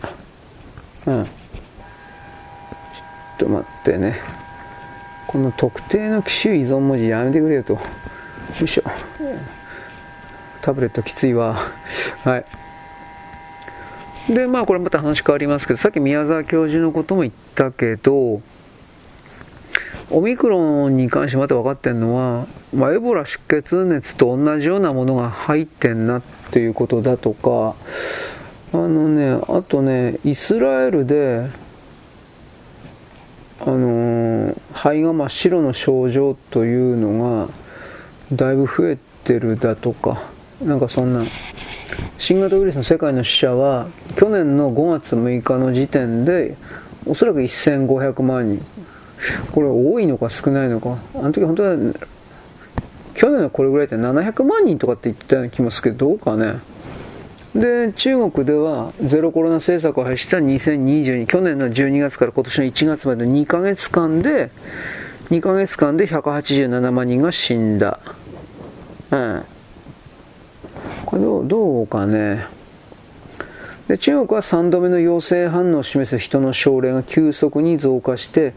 白い肺が戻ってきた、うん、どうのこうの。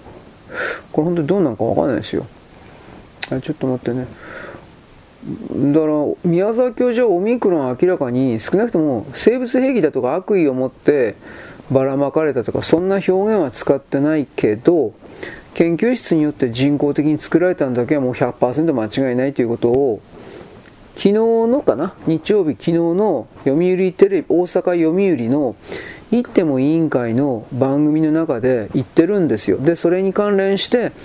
えーまあ、TVer、まあ、一応 TVer 行っても委員会、昨日の日付だから10月8日、それで一応今でも見れると思うんで、まあ、ツイッターでもあったけどね、切り取り動画で。それ見てもらえば分かりますが、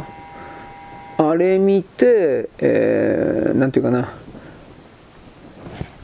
オミクロンはあの人工じゃないっていう人は、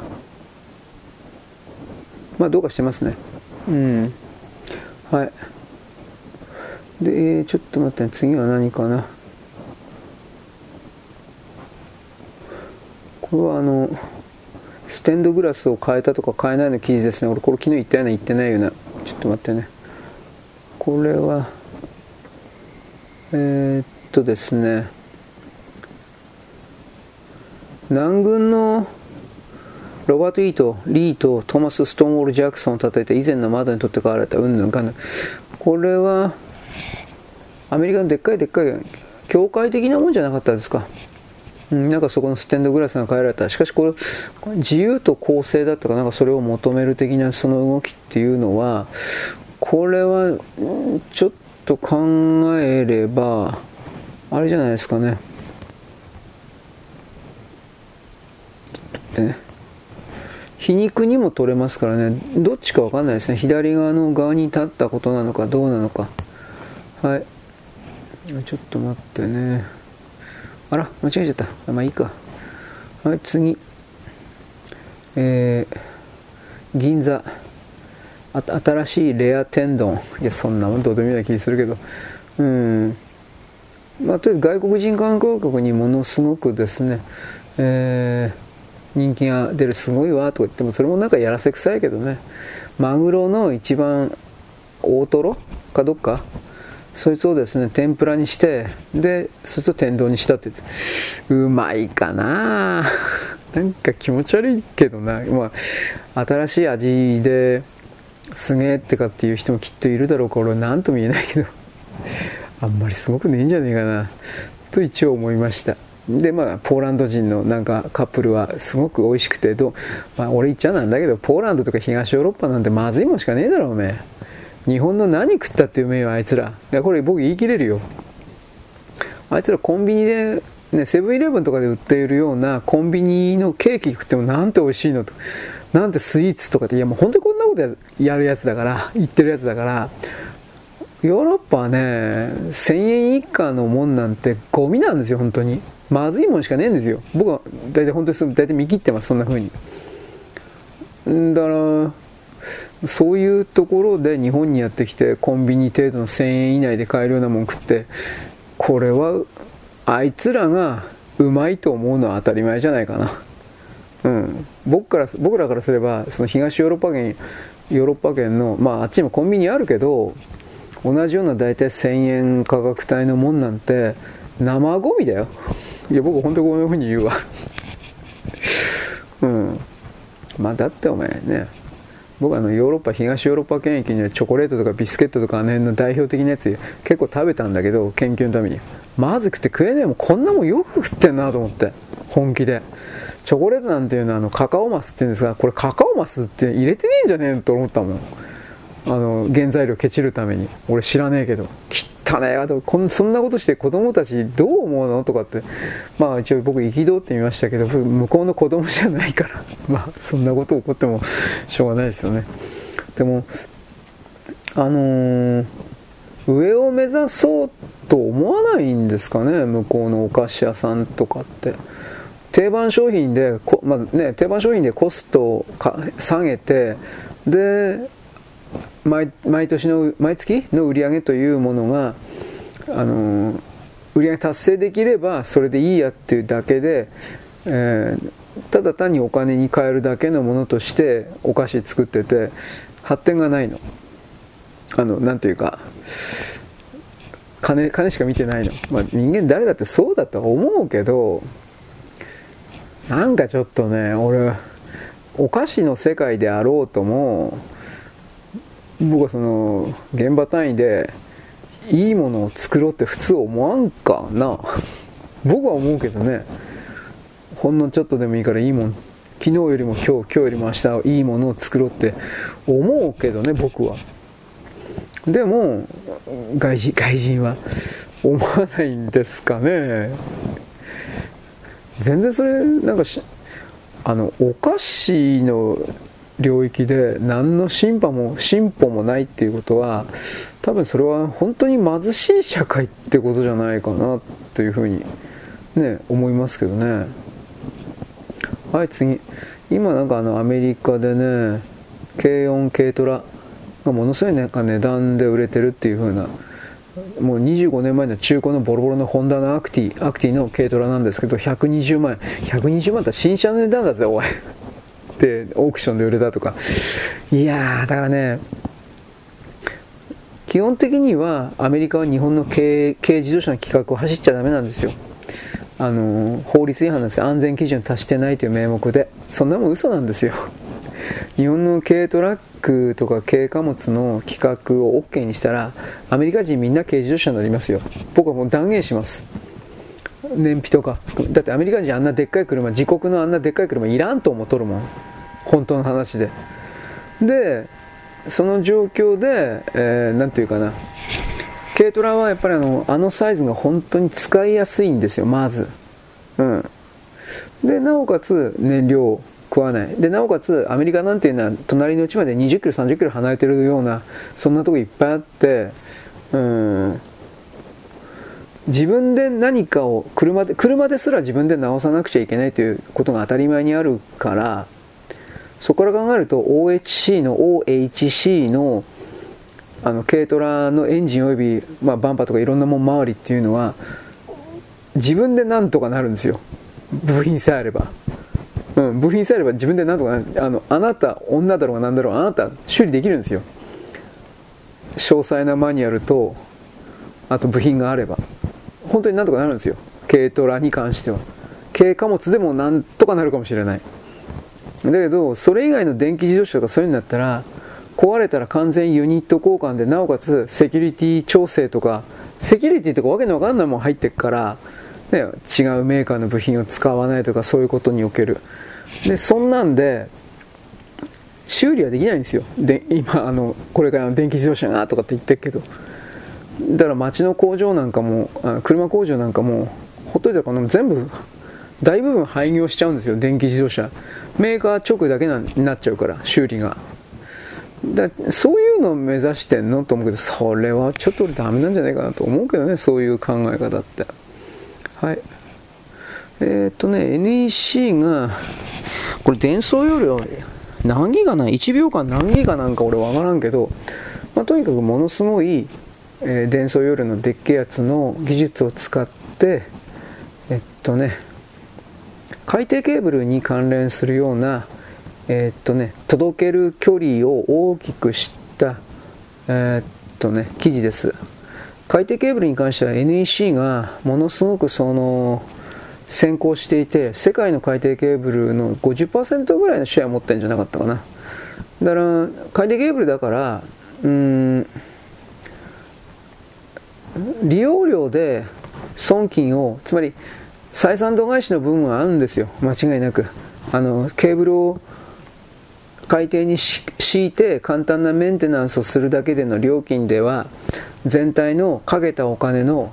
半分ぐらいか、まあ、どちら全部を回収してないと思うんですよ。でその上でその一旦敷設した海底ケーブルは10年20年と普通は使うからメンテナンス契約および、まあ、他いろいろあバージョンアップ契約か。そうしたもので初期に、えー、開けた穴を回収するんですよ。だからおそらくこれの NEC の技術もだいぶ採算度外視的なことがあるんじゃないかなと思うんですがだから民間にそんな簡単にこの伝送容量の大きさというものはそんな簡単には出てこないんじゃないかな。800GBps の光信号の多重光伝送実施。2100km を超える長距離伝送に成功。長いなすげえな 2100km というわけで、地道にこれな海底ケーブルなくなってたら、僕たちは何でもかんでも人工衛星に頼るっていうことになるけど、じゃあ人工衛星がそんなに安定したものであり、なんだろうね、早いかって早くないしね、いろんなこと僕思うけど。はい、ちょっと待ってね。はい、これ。これはね、国立博物館、恐竜博物館みたいなところで、化石のレプリカが展示されてたそうですけれども、うーん、これを作ってた90歳の方が、本業は芸術家なんだけど、この国立美術館に委託されて作ってきた。だけどもう年だから辞める。うん。うんで、後継ぎにいなくて困ってるという記事なんですけど、僕これ思ったのは、今はそんなことってやってるかどうか知らんけど、つぶらやプロとか東映で、いわゆる仮面ライダーとかウルトラマンの怪獣とか怪人を着ぐるみですね、作ってるような部署があって、造形部門。そういう人たちにお願いするとか、それはどうかなと一瞬思いました。ただこれ、こう博物館の仕事だから、いつも安定的に太い仕事が入ってるわけじゃないから、これ一本では食っていけないですよね、これきっと。生活これ一本で生活することはきっとできないですよね。うん、だけど、何らかの形で、ちょっと待ってね。何らかの形で、その、手伝ってもらう的なことができないもんですかね。その、怪獣ぬいぐるみ的なものを作る人たちにと言いますけどね。はい、ちょっと待ってね。ちょっと数を数えます。へ、へ、へへいとね。3、3、9の12の15の18の21の24の25か。あと5つぐらい 嫌になってくんな。はい、もうもうちょっとだけ頑張ります。えー、っとですね。あ、これは言ったかな？ペタライト。バンコ焼きっていうのかね、これ。バンコ焼きって土鍋。これどこなのかな？熊本哲也社長バンコ焼きとだけしか書いてないな わかんないけどバンコ焼きっていうその土鍋があるそうです僕はその土鍋ってよくわからんいや土鍋は見たことはあるけどその土鍋の原料というものはペタライトだったかなんかそういう名前の特殊な粘土で今まではそれはアフリカのジンバブエで取ってたんですってペタライトっていうのがところがこのジンバブエの企業をああの中国が全部買収しちゃって一切、えー、他に流さなくしたんですって。なんでかって言ったらこのペタライトという粘土の中にあのレアメタルが含まれているということが分かっていやこれ前から本当は分かってたんだけど採算が合わなかったから今まで放置されてたんだけどあの多分いろんなとこのリチウムを回収するための、えー、鉱山そうしたものを買い漁っていてで今までは放置していたあのぶどまりの悪い成功率の低いペタライトに関してもこれを独占して買ってしまうことに決めたということじゃないかなと思いますでえー、っとね煽りを受けてこのペタライトを土鍋に作ってるメーカーが困ってるよっていう話ですまあ困るよねこれはい。まあ、一応代替企業だとかそういうものを探してるっていう風には記事書いてあるけどね。見つかればいいよねっていうことは言います。まあ、俺土鍋なんてそんな高尚なもの使ってご飯食べたことないから知らんのだけど、いわゆる、いわゆる、えー、年末なんかで鴨鍋とかすき焼きとか、すき焼きはしてんのか？なんかそういうやつなんでしょ？はい。えー、っと、日本はですね、あのー、G7 各国の中で一番その、落ち込みが、ちょっと待って、遅いと。まだ他の国ひどすぎるから、だから、日本がまるで全て物事を回復して、トップ集団に出ちゃ、トップに出ちゃったみたいな風な、これはまあどうせ提灯記事なんですけど、そういうことを書いてる。まあ、でもそういうことを書かざるを得ないぐらいに欧米世界は、今本当にどうも終わってんので、いろんな意味で。ね。既存の世界はこれからも壊れるんですよ。で、その壊れるという、うん、流れで、一番最後にゆっくりと壊れるというか、一番最後に壊れるというか、日本も壊れてってるんですけど、それに関して一番最後のところに残った国が、えー、次の新しい時代の覇者というかリーダーになります。それが日本にならないといけないんですよ。日本にしなくちゃいけないということですよ。おそらく本当にこれからの価値観にガッチガチになってしまったようなもの、人たちの地球世界において、いや、そんなもんにこだわんなよというふうな意味において人々を大きく引っ張っていくのは、僕は明らかに日本だと思っているので、肝心の日本人の私あなたが、日本というものの本当の重要性に気づかないまま、まあ、ネトウヨだとか、パヨクだとか、なんかそんなレベルの低いことをまだやってんのかっていうのは、これは僕はダメだと思ってるんで、いろいろとね、それはあると思いますが、あなたも言いたいことが。だけれども、僕たちは、あのー、責任をやっぱり果たさなくちゃいけない民族なんですよ。それを踏まえてね、では我々庶民が何ができるのか何をやっとかにはいかんのかとか、まあそういうことでもあるんですが、まあ今いいです。はい、次。えー、なんか韓国の何？韓国の関係者、日本との定期便を増やすとか、どうかね。これは彼らの問題であって、日本は全然その、韓国と繋がることにメリットないというか、デメリットの方が多いんでね、韓国はハブ空港あるけど、このハブ空港とやらを生かすために無理やりなことやってるので、もうこれ負担になってんですよ。人家は。人船でしたっけ？今の飛行機ってハブ空港を経由して、たった1機の飛行機がハブ空港で燃料給油して違うとこ飛ぶみたいな、長距離飛ぶみたいなこともう流行ってないんですよ。ほとんど採用してないそれ。今は短距離で A から B という空港に行って B からもう飛行機乗り換えて違うところ短距離の飛行機が主流なんで、短距離飛ぶ飛行機、その方が燃費がいいっていうこと分かったから、結果的に。だから、なんだろうね。手放したいけど、メンツがあるから手放せないんでしょうね。そういうことを踏まえて韓国はさらにこれから落ちて、まあ落下していくというか落ちていくというか、それはもう必要だろうなと僕は一応見てますよ。そういう意味においては。はい。まあどうでもいいです。うん、出生率も今0.5だったっけ？ね、まだまだ下がるでしょはっきり言うけど。はい、えー、ちょっと待って、えー、何これ？ああこれ琉球日報の記事だね。中国は侵略を行わない。過去に行ったことはただね一回もないそうです、はい、中国の言い分をそのまま琉球新報は載っけてます。で結局のところ中国は沖縄と日本は別の国なんだというふうなその工作を、まあ、昔からやってきたけどこれをなんか最近やっぱ強めてるね。余裕がないんだろうね、これきっと。だから中国共産党の、えー、っとね、言い分をそのまま載せるんだったら、えー、っとね、ちょっと待ってね。王子でいいのかな、これ。あ、違うね。極死かな、これ。じゃあちょっと待ってください。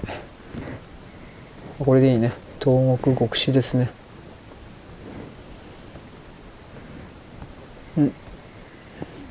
あとりあえずあの沖縄タイムス琉球新報っていうのは、まあ、どう考えたら自由を求めてる、あのー、人たちじゃないんでね中国という大きなあの存在に長いものに巻かれて自分たちだけが支配階層ですか階級ですかそうしたものになれればいい他のものは奴隷でもいいっていうふうなそんな考え方の人たちしかもうあそこには残ってないんでしょう琉球新報には。ということを僕はいろいろ思っちゃったわけですよ。はい。これでいいかな。この辺にしとこう。キリがない。よいしょ。というわけでちょっとお待ちくださいね。これでいいやろ。これでいいのかな。はい。まあ、あとは、まあ、まとめ的には宮沢さん。えっとね、さっきも言ったけど、行っても委員会 PB、昨日日曜日やってるので、テレビバーですか。僕これ配信は明日の火曜日になると思うけど、確か1週間ぐらいはの残ってると思うんで、この今の僕の配信的なものを聞いて興味を持った人は T, バー、T バーで、あのー、この行っても委員会、12月、10月8日分の放送を聞いて、えー、宮沢教授、多分あれ地上波であんなこと言ったの初めてだわ。あれや、宮沢教授、俺殺されるんじゃないかと思ってるので、やべえなと思って。それぐらいもう、あの、いろんなグラフとか、そんなもん出して説明してんだけど、あのグラフ見て、オミクロンとか他のやつが、なんだろう、人工的じゃないっていう人は逆に中国だわ。中国人だわ、そいつは。うん。明確に明らかに実験室で作られたということだけは証明されてるから宮沢教授はやっぱり用心深くてそれが生物兵器だとは言ってない、えー、悪意を持ってばらまかれたとは言ってないだけど人工的に研究室で作られたことだけは確実であると言っている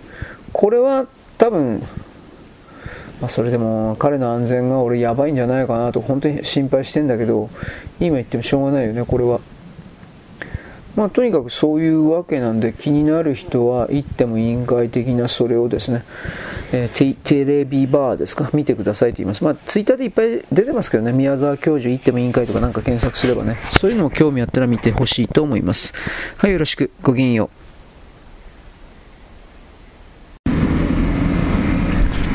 現在は2023年の10月のな、えっとね、9日のですね、えー、っと、水曜日、えー、っとね、月曜日です。月曜日、スポーツの日だかな？です。あの、ハマス、イスラエル。基本的にはですね、あのー、ガザ地区の、まあ、国境線というわけじゃないですけど、自治区の、あの、そういうところにですね、イスラエルは、ほとんど全兵力を展開しています。だから普通に考えて、これ、ガザ地区にいるハマスと言われているものは滅亡すると思います。あのー、普通の市民は、これで逃げた、エジプトに逃げたとかいろいろですね、動画出てました。それは本当だと思います。で、残残ってるかな、まあ、残ってるとしてですねそれらの連中に何をするかというとまず徹底的な空爆から始めると思います。ハマスの本拠地というかそんな拠点は全部分かってるからビルに向けて爆弾どっかんどっかん落としてビルごとぶっ壊してでほとんどとにかく爆弾で壊滅状態にした後に、えー、いわゆる国境線じゃないけどその鉄条網的なところからうーん何万人かな予備役で10万人を集めたって言ったけど10万人一気に投入するかな分からんけど、まあ、万人単位の兵隊と戦車と装甲車とあとは当然あのヘリコプターとかつまりの地上に敵がいるかどうか調べるだとか。でも下手にヘリコプターだったらハンドミサイルでやられるかなハマスそこまで持ってるかな持ってるかもしれないけど分かんないけど。とにかく地上にいる人間を全部ぶち殺すと思います。あのー、今回は、おそらくは。で、その後でどうなるかが全てです。で、ハマスの持っている武器なんですが、アフガニスタンで米国が、あの、無様な撤退をしました。で、その無様な撤退をした時に残していったアメリカ製の山ほどの兵器があります。まずその兵器がほとんどハマスに流れちゃった。で、もう一つはこの、あアフガニスタンの兵器が中国一旦入って、その中国からコソボとかにも渡って、コソボじゃなかったの、えー、っと、セルビアか。うん、セルビアもコソボをやる可能性がある。そういうことを踏まえてですね、えー、戦争の火種が隠されているということをちょっと覚えておいてください。で、えっ、ー、と、さらに中国は、えっとね、アフガニスタン経由でだと思うけど、自分のところの作った兵器、ロケット弾だとかそういうものを、え、ハマスに大量にやった、売った。うん、誰が金払ったかイ。イラン、イラン、イラン。で、イランにおいて、その、なんだったっけ？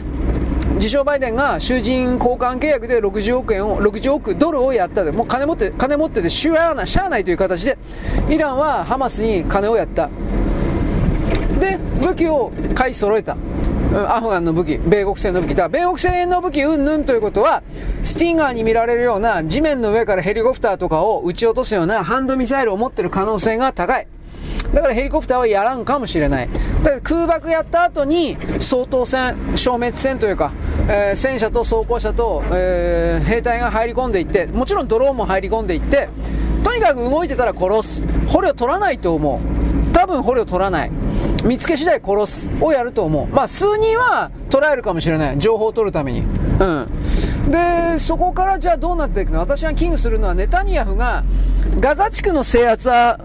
ほぼ決まった。あの、ハマスの連中が、例えば核ミサイル、例えば生物兵器のすごいの、これを持っていて反撃する可能性、核ミサイルはないと思うけど、生物兵器はあり得る。いわゆる武漢肺炎の新しいやつというか、なんか作ってる。そいつは間違いない。中国が。で、それを、あのー、イラン経由でハマスにやってる可能性がある。粉末乾燥ウイルスとかそういう話は私あなたに何度も言った。だから分かんない、これは。で、だ使ってもバレないって、はっきり言うけど。武漢肺炎の新型だっていう風な。それでおしまい。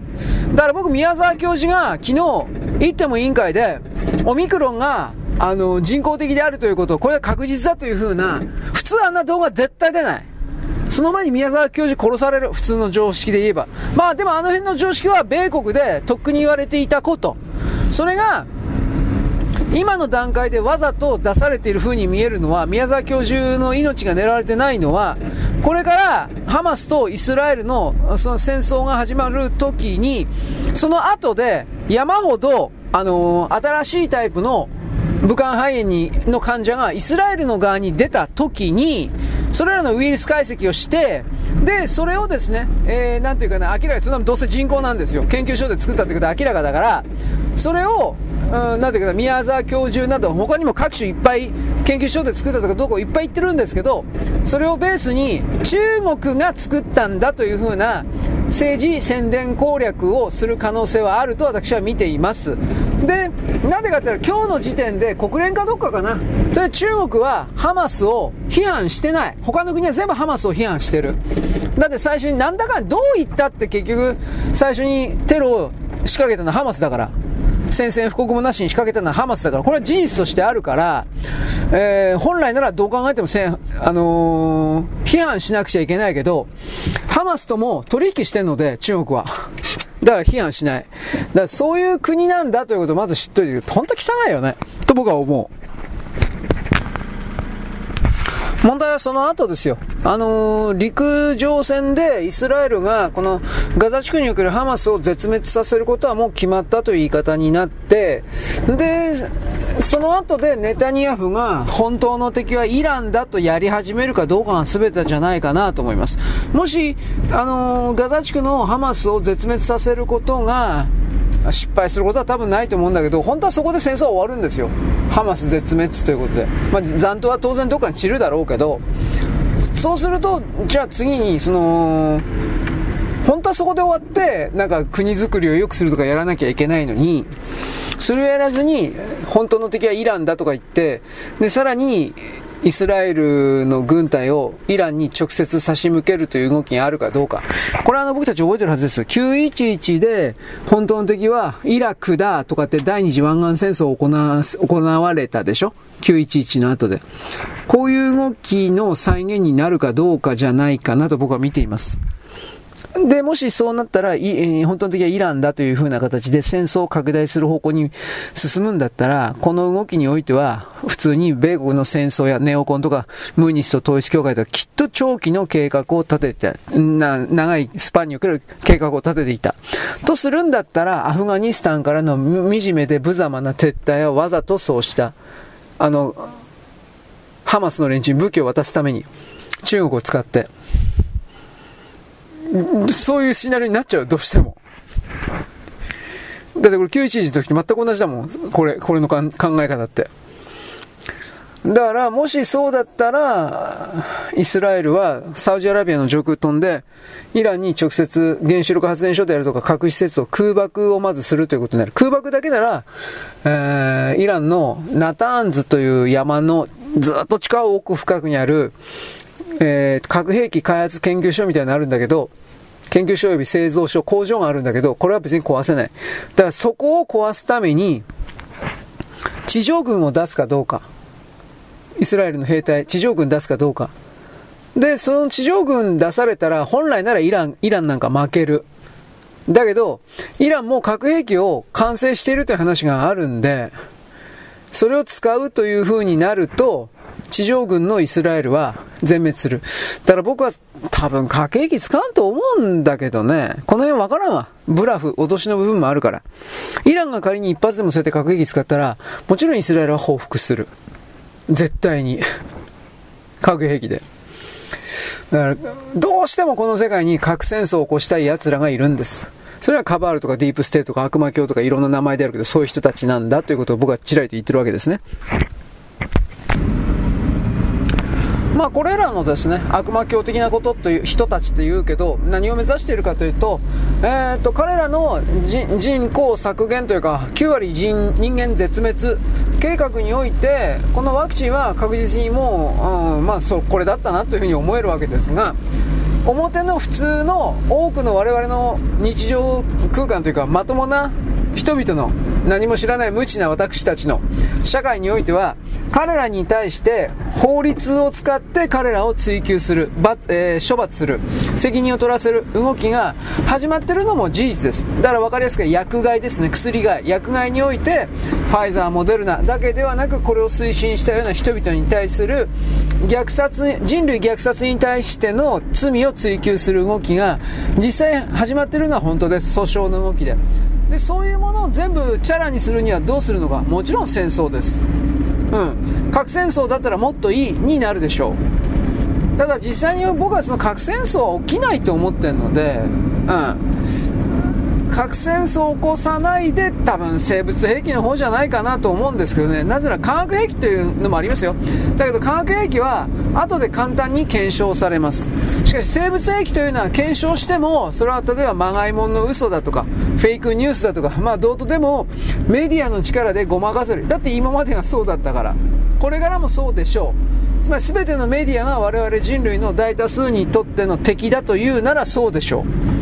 で、そのことで、例えばワクチンに関しては昨日ね、宮沢教授が行っても委員会だったか、読売テレビ、日本テレビではなくて読売テレビの地上波で宮沢教授が行っても委員会にライブ出演してオンライン。で、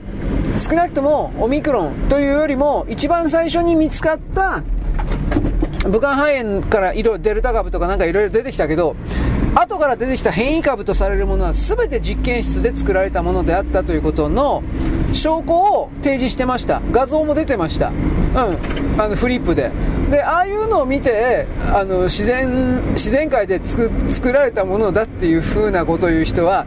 間違いなく中国人中国の手下。でなおかつアメリカのアメリカ欧州における悪魔教というかカバールというかダボス会議というかそういう人たちの関係者というふうに捉えても良いでしょ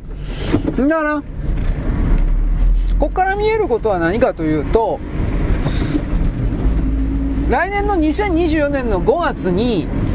全世界の全ての国家に対してワクチンを人類に義務付ける法案というものを通そうとしている。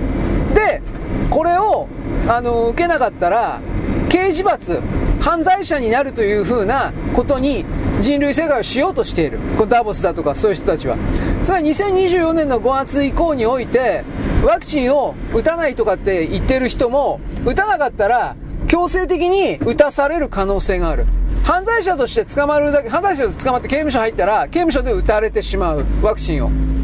そういう世界がやってくる可能性がある。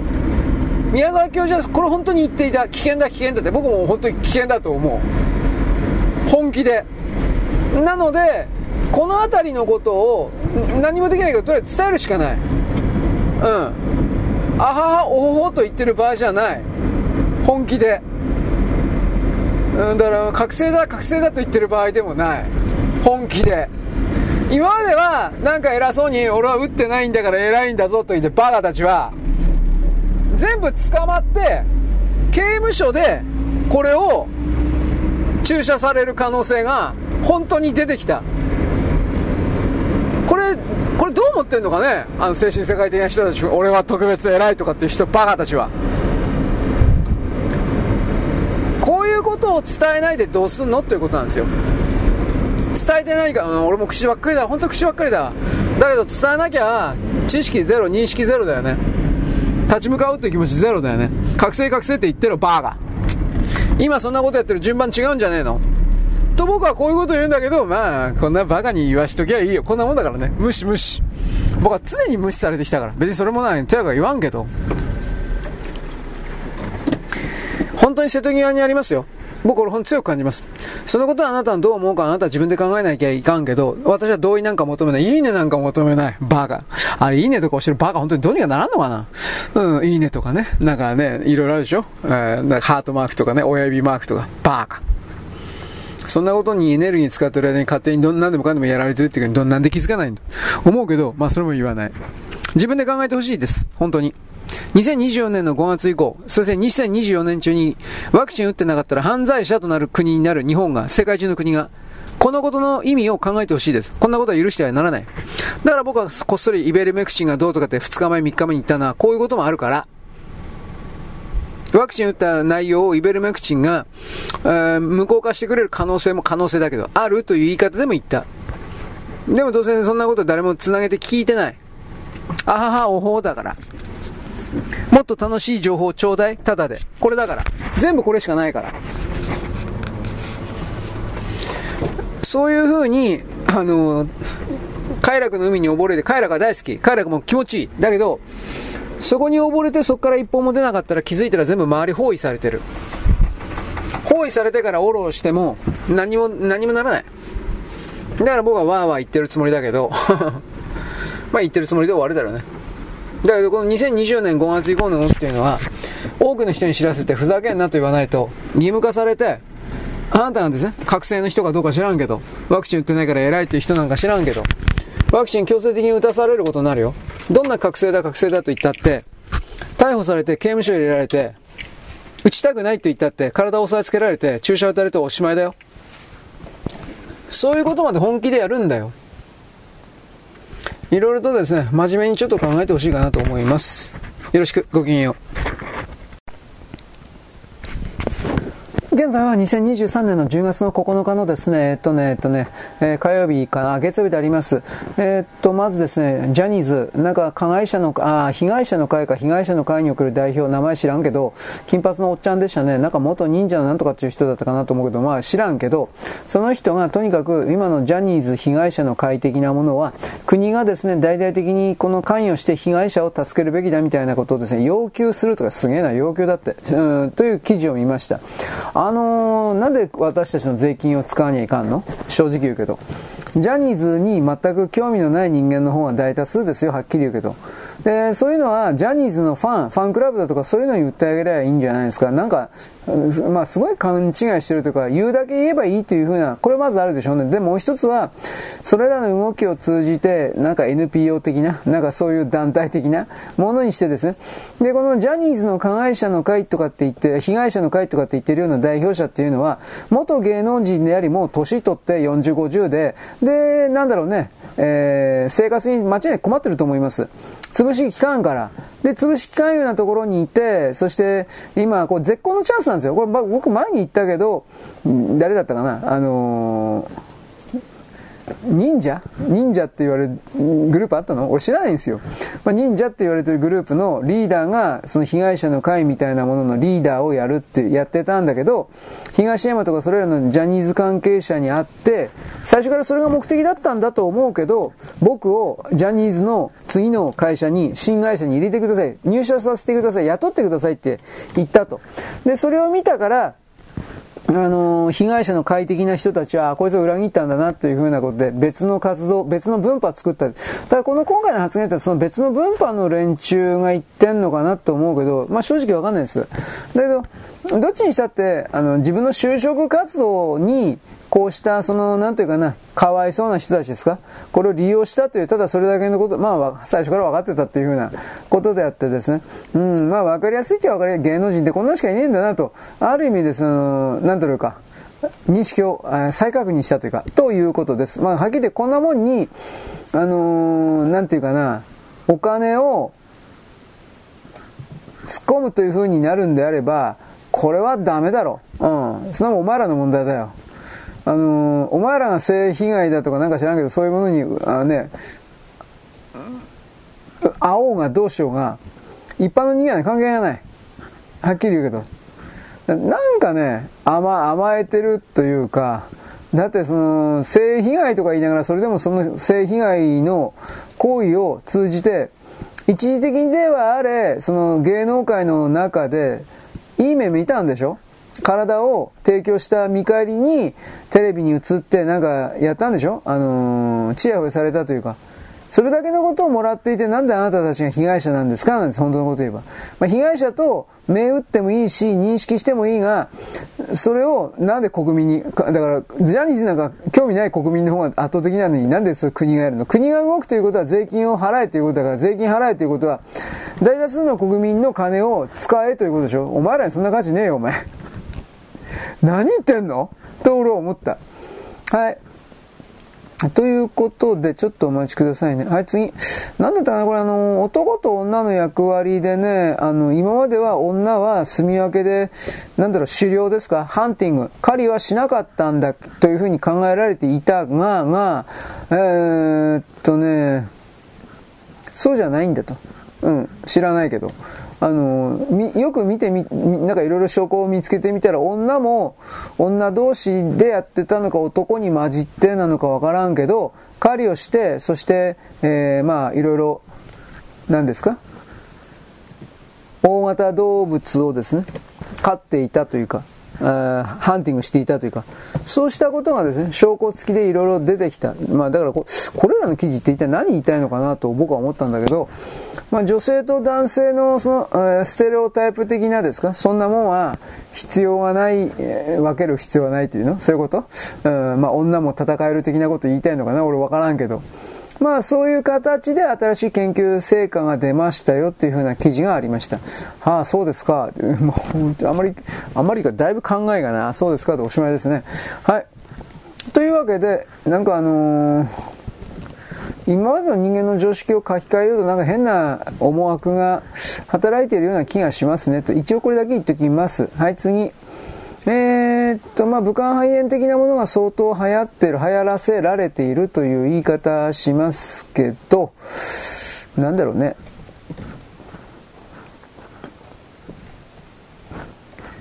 イスラエルで、なんか今、今の段階で相当流行ってるっていうのが武漢肺炎。なんか僕は、あ、新しいタイプが。なんかね、中国もそうなんだけど、肺が白くなるんだって。これは前聞きましたよね、そう、そういう症状なのが。で、これ本当にオミクロンなんですかと。うん、なんか違うような気もするけどね。まあ仮にオミクロンだったとしても僕はあの、何度も言ったけど中国は放射能を出すような建物の中に人々住んでるから、我々日本とはちょっと違って、だいぶ違っていて、免疫抵抗力的なものが相当に低い可能性があるよねっていうことを言いました。だから、その免疫抵抗力が低い状態だからオミクロンに引っかかってもすぐ死んじゃう的な。えー、っとね、9月までの段階で187万人死んだそうです。およそ200万人ね。これイギリスが発表してる。あの、中国だけで。えー、ロックダウンをやめたでしょそしたら、なんか200万、いや、およそ200万人死んだと。おそらくもっと死んでんじゃねえかと思うけど、これはイギリスの、うん、発表。で、えー、全世界における武漢肺炎の被害者は1700、えー、っとね、これ去年だったっけ？去年11月って言ったね、さっきね、なんかそんな1700万人超え、だからまあ普通に書いて2000万人超えてるんだと思うけど、これ放置したらすぐ1億になっちゃうんだろうねと、そういうことなんですが、で、僕はあの今のガザ地区のハマスとイスラエルの戦争において、えー、この武漢肺炎の新しいもの的なものが使われる、新しいね、新しい生物兵器が使われるんじゃないかということへの強い危機感というか、危惧を持ってます。オハイからはですね、そんなことじゃバレたら世界中の人々にもう袋叩きになる。その通りなんだけど、バレなかったら使うんですよ。僕の言ってるのはそれ。バレなかったら使うんですよ。だからその、バレないようになんかやってんじゃないかなという疑いを僕は持っています。はい。えー、何これ？あ、ジャニーズ会見、望月磯がどうこんなもん、まあ、最近、望月磯子的には本当にどうでもいいんじゃないかな。こいつ干せばいいだけじゃんと思うんだけどね。なんでこんなもん呼ぶんだろうか。呼ばなきゃいいのに、と思いますけど。はい。まあ、自分さえ良ければそれでいいという人は本当に不愉快というか、なんか臭い匂いを、不臭、えー、臭い匂いをですね、放っていますねと。で、まあ、とりあえず、望月がですね、好き勝手やってるけど、このせいで、だいぶ、その、なんというか、東京新聞の関係者の方々は本当に迷惑をしているという、うん、頭下げていると。それはなんか出てるみたいですね。はい。じゃあ、えー、今からですね、ブログの、えー、なんかカタカタの記事やるんで、本当はこれ、まあ、このまま続けてもいいんだけど、多分ね、耳で聞いてるからね、ああなた、まあ、時間の無駄になるから、とりあえず一旦ここで、えー、停止します。はい、えー、カタカタ終わり。えーまあ、どこまで行ったかな、もう何言ったか覚えてない。多分宮沢教授の方行ったよね。で、宮沢教授が、僕はこれ本当に一番大事だと思ったんだけど、2024年に、来年の4月、2024年4月に決まるとされてるんだけど、決まるかどうかわからんけど、多分決まるだろうと宮沢さん教授が本当に危惧してるのは、2024年の4月に WHO が今主導していて、何しで主導しているかというと、ワクチンを全ての全人類に強制的に無条件に絶対に一人残らず漏れもなく、えー、強制的に接種させる、注射を打たせるというふうな法律が今、あのー、それの策定が進められていて、で、それを本当にしようという動きが起きているということ。だから、今まで、これ、何でもさっきも言ったけどね、今まで自分はワクチンを打ってないから偉いんだ、すごいんだ、免疫抵抗力が、とかいろいろ言っていた人が、あそんなもんどうでもいいから、はい、はい、注射、腕出せ、と、無理やりにワクチン打たせられる。嫌です、嫌です。うん、分かった分かった。体を押さえつけられて打た打たれるということ。あの、打たなかったら逮捕されるということ。まあ、逮捕、刑務所行かなくても、刑務所によく似たような、えー、施設に突っ込まれて、嫌だ嫌だと言ってもそこで注射を打たれるということ。ワクチンを。そういう世界に移動しているということを、あのー、まあ、気づかないといけないんだけど、どう考えたって。ところが、なんか、全く、なんていうか、本当に気づいてないというか、そんなこと動きがあるということさえ知らないというか、で、僕は本当にこれに関してはですね、精神世界的な人たちがなんかいつもかっこいいこと言ってるけど、なんかその中には俺ワクチン打ってないんで偉い、すげえとか言ってバカが、この人はバカ、この人たちをバカって言うけど、あなたたちはそうかっこいいこと言ったのはわかるけど、これ法律決まったらあなたたち逃げられないよ。嫌だ嫌だっつったって、はい腕出して、どうでもいいから腕出せ。ってワクチン打たれるよ。こんなことに関、こんなことが本当に進んでるということに関して、なんで、鈍感なの？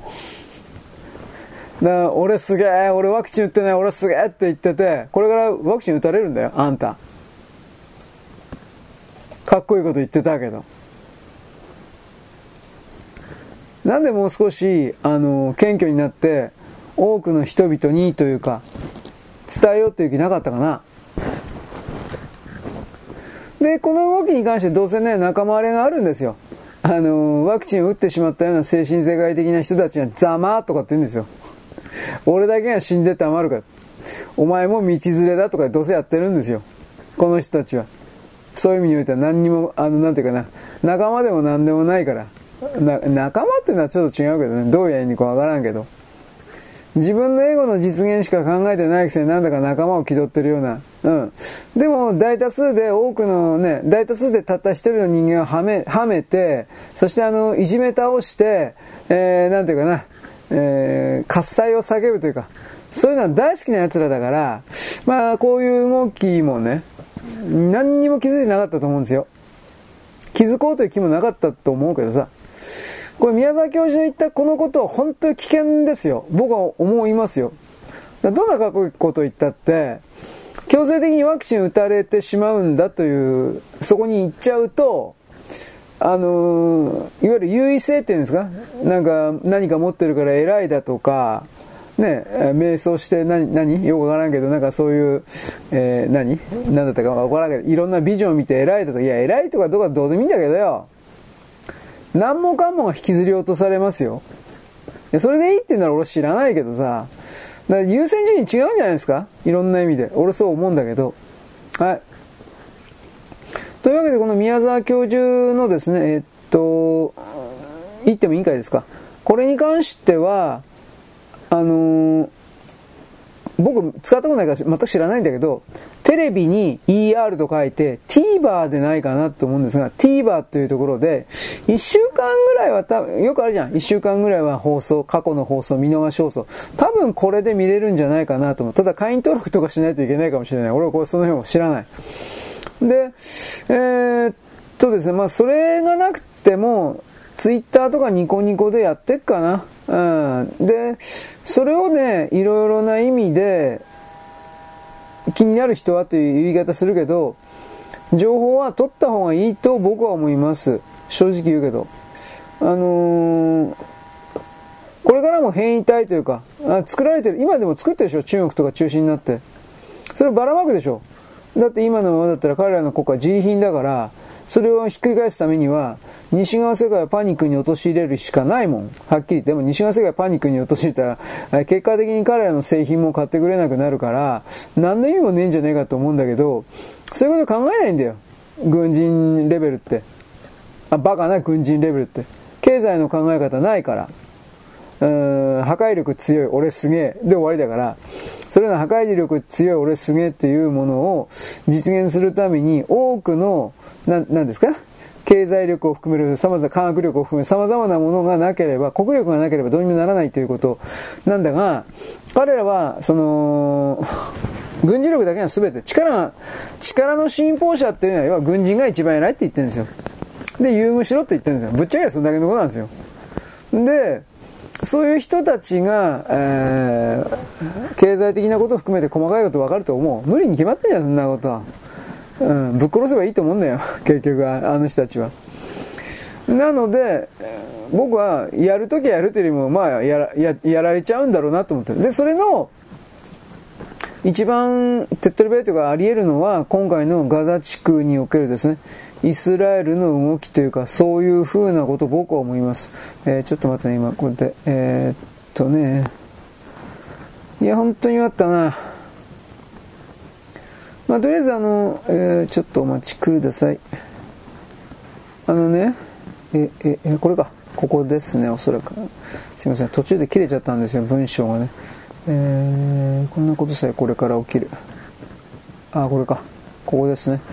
まあ、とにかくですね、このハマスとイスラエルの戦いが大きくなるかどうかということに、ちょっと真面目に注目していてほしいんですよ。で、も何回も何回もこの回に言うけど、ネタニヤフが、その、ハマスはね、多分普通に考えて絶滅すると思います。ゼロになると思います。少なくガザ地区にいるやつは。どうせまあ外に逃げてるやつは当然いるから、なんともわからんけど、基本的にガザ地区にいるやつは全滅というか、絶滅というか全部ぶっ殺されると思います。問題は、その戦争の時に、死なばもろとも的な形で、これらのハマスの連中が、中国、中国、イラン、の経由でウイルスを渡されてないかということなんですよ。で、僕はその粉末？粉末乾燥ウイルスのことを言ったけど、僕はもうここまで来ると、これは確実にあるなという立場なんですよ。で、このことに関しては証拠としては、粉末乾燥ワクチンというものは本当にあっても現場で使われているんだと。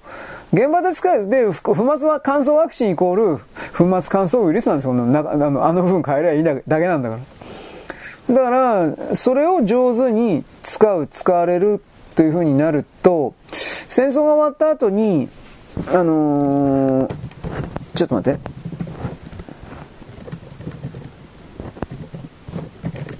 イスラエルだとか他のいろんなところで、中東地域で、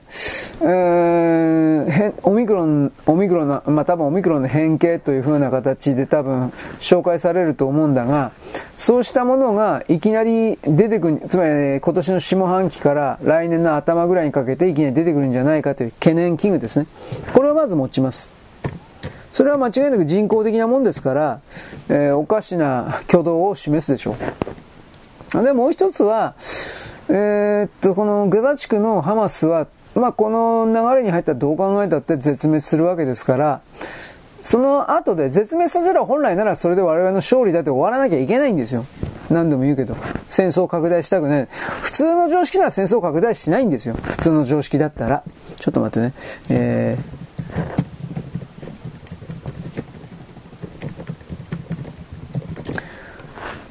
あの、イスラエルとサウジアラビアの国交交渉だとかそういうこと言ってるでしょう。あの、やりすぎると、今度はアラブ諸国、湾岸諸国とかが、サウイスラエルとの国交回復みたいな交渉すらできなくなるんですよ。彼らのオマーンであるとかなんかいっぱいいるけどさ、うん、UAE とかさ、カタールだ、カタール？まあいっぱいいるけれど、あるけれど、それらの国の国民の全てが、えー、イスラエルと仲良くした方が自分たちは得になるから、過去のいろんな経緯は忘れて、えー、イスラエルと国交幸福回復をしようと思ってない人もだいぶいるんですよ。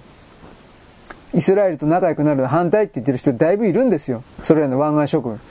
だから、これらの湾岸諸国の政治の上層部は、イスラエルと仲良くなったのは絶対に得だから、それをしたいんだけど、彼らの国内の国民に向けての、えー、まあ、教育、洗脳、これがうまいこと言ってないから、だからそこから考えたときに、あのね、これはね、やんないと、やんないとというかどう言えばいいのかな。ちょっと待ってね。えい。失敗しちゃった。えー、まあまあいいや。やり直す。あのー、これはうまくやんないとね、全部流れちゃうんですよ。この国民の声と、泡が職における国民の声というものがあるから。はい、ちょっと待ってね。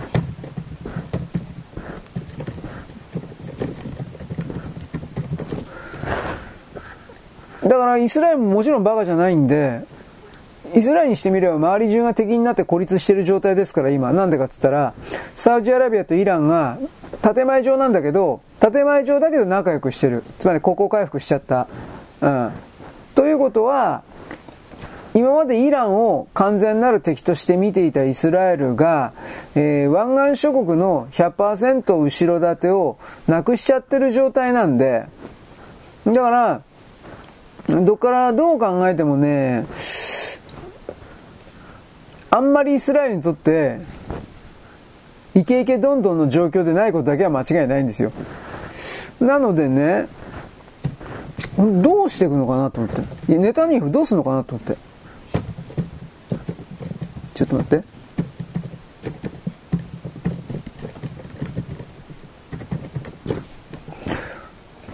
戦争のその、ガザ地区のハマスをぶっ殺した後に、よいしょ。終結宣言。戦争終結宣言出すんだったら、それで多分ね、あの、巨大な戦争には多分連鎖としては多分いかないんですよ。でもそれをやらずに、あのー、本当の敵はイランだとかってやり始めるかどうかということに僕は注目してるんですよ。それやったら、本格的な巨大戦争になっちゃうんですよ。そしてそうなると、まず石油の供給が確実におかしなことになるんですよ。絶対に。で、今なんかもう石油が値上げしてどうのこうのって言ってるのがさらにもうどうしようもなくなっちゃうんですよ。これどう見たって。で、そのことでさらにね、食料増産であるとか、それが大きく悪影響を受けるんですよ。どう見たって。だってビニールハウスとかの辺は全部石油使ってんだよ。重油というか。それが少なくとも、えー、っと、中東に依存してる部分が、だいぶ止まっちゃうっていうことですよ。ただ、イランがホルムズ海峡とかあの辺止めっかなという。いや、でも戦争になったら止まらざる、止まっちゃうよね、きっとね。戦争になったら。日本の石油ってどこから来てるか知ってるんですか？ホルムズ海峡を通ってくんですよ。で、ちょっと待って。イランがそれを封鎖する。ただ、イランごときが、とイラン海軍ごときがそこを封鎖しても普通の常識だったら、アメリカの艦隊がこれを完全に破壊することはどう考えてもできるから、うん、そんな簡単にその石油の全ての流通が止められるとは思わないけど、どうなんですかね。まあ、そんな簡単に先読めないですよ。何でもかんでもその先読んでいけるんだったら、僕こんな簡単な仕事ないというか、それを言うんです。ね。まあ、もしそんなもんで読めるんだったら、こんな仕事っちがね、こんなもんあなたにな、あなたに対してガタガタ言ってねえよ。と僕は思います。はい。というわけなのでね、この、ガザ地区の全滅は、ほぼ決定事項だと僕は思う。で、問題はその、その後、とにかくその後、ネタニヤフがイラン本国に対して戦争を宣言して、戦争、戦場を拡大するのかどうかということ。それやっちゃったら、やるっていうんだったら、間違いなくこの今回の動きはアメリカがいると思う。アメリカの戦争産業たちがいると思う。で、今回のその、ハマスの使った武器のほとんどが、あの、アフガニスタンから提供されてるから、アフガニスタンから無様な撤退したでしょう。で、それがね、ちょっと待って。たくさんの武器が残ったんですけど、アフガニスタン。これが全部ね、全部でもだけど、まあ大部分ね、ハマスに流れちゃった。あとセルビアにもおそらく流れちゃってる。セルビアがコソボをですね、あの、叩く可能性も本当あるんだけど、これは今ちょっと本筋から離れるんで置いとくけど、あり得るんだけど、まあ置いといて、この、ハマスに渡ったアメリカの兵器で、今回イスラエルが攻撃されてるっていう図式がある。あともう一つは、中国はおそらく今無法地帯になってるアフガニスタンを経由して、多分アフガニスタン経由してる。経由して、あの、ロケット弾であるとか、弾薬であるとか、山ほど、あの、ハマスに何でも供給してると思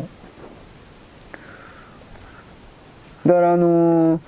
何気にね、昨日だったかね、ハマスの本部みたいなところを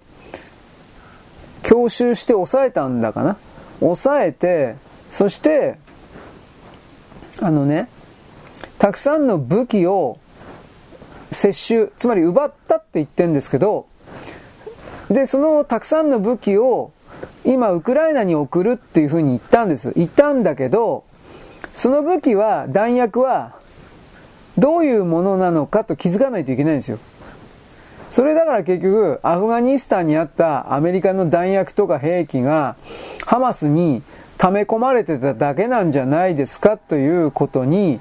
気づかないといけないんですよ。だってなんでそのままハマスの持っている西側の明らかに NATO とかアメリカの規格の兵器だと思うんだけど、そんなものが大量に押収できたんですか？なんですよ。どうしてそんなもの大量に押収できたんですかなんですよ。イランは、ロシア系の武器使ってたと思うんですよ。後継であるとか。いわゆる AK47 っていうんですか？カラシニコフっていうんですか？あれらの一連の武器体系を使っていたと思うんですが、ちょっと待ってね。ハマスも基本的には、それを準拠してるというか、それ使ってると思うんですよ。ウクライナにその、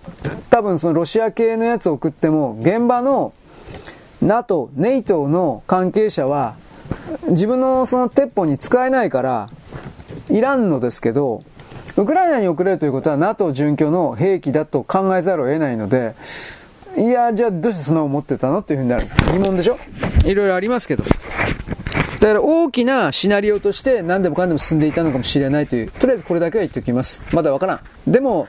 なんかうさんくさいね。で、ネタニヤフがとにかく敵はイランだからイランに対して宣戦布告すると本格的にやるかどうか、宣戦布告しないでも、イランの核施設とかを徹底的に、えー、空爆というか、地上軍出したらもう、もう、もうダメ。ダメというか、もう戦争が拡大する一方だと思う。で、地上軍出したらイランはもう核兵器作ってると言われてるんで、持ってると言われてるんで、イスラエルの地上部隊に核兵器使う。で、イランがそれ使ったら、これ、この、この流れも言ったけど、さっきも言ったけど、イランが使ったら、待ってましたとイスラエルは絶対に核兵器使う。で、これを一応今の段階で言っておきます。ネタニヤフが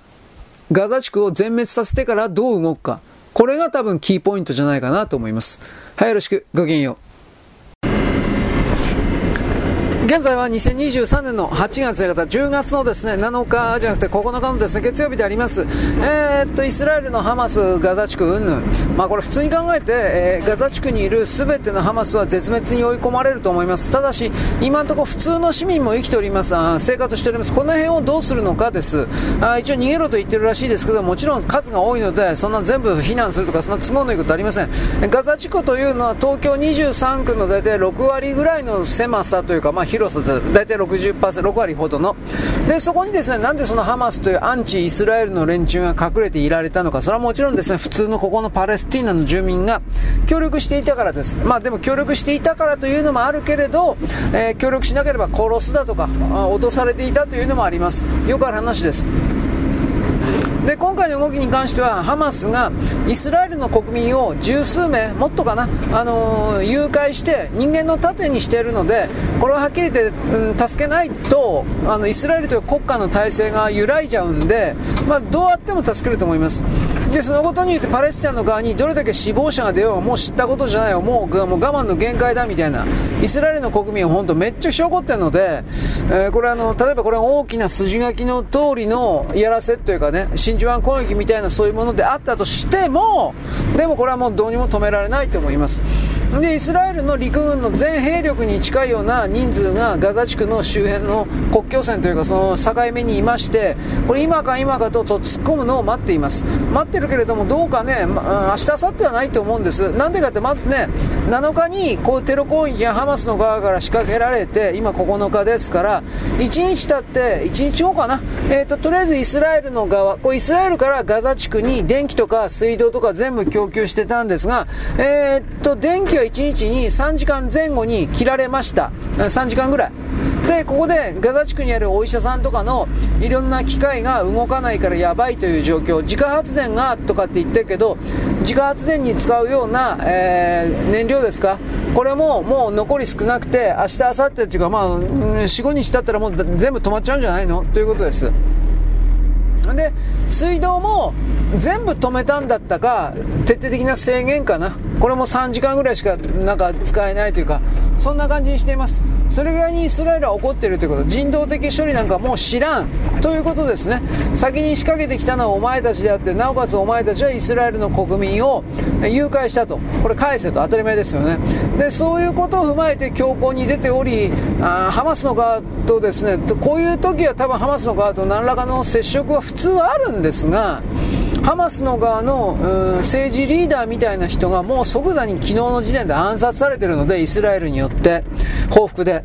だから話をする代表者がおそらくこれパレスチナの側にいねえんじゃないかなと。があのハマスの側にはいないんじゃないかなというふうになるわけです。となるとじゃあどうなるかというと交渉もできないわけですから皆殺ししかないんですよ。で僕は多分着々とその皆殺しに向けて全体が進められてるんだろうなというふうに思ってでハマスは皆殺しに基本的にはされると思います。ただし、普通の市民に化けて逃げようとするやつもいるから、完全にゼロにはきっとできない。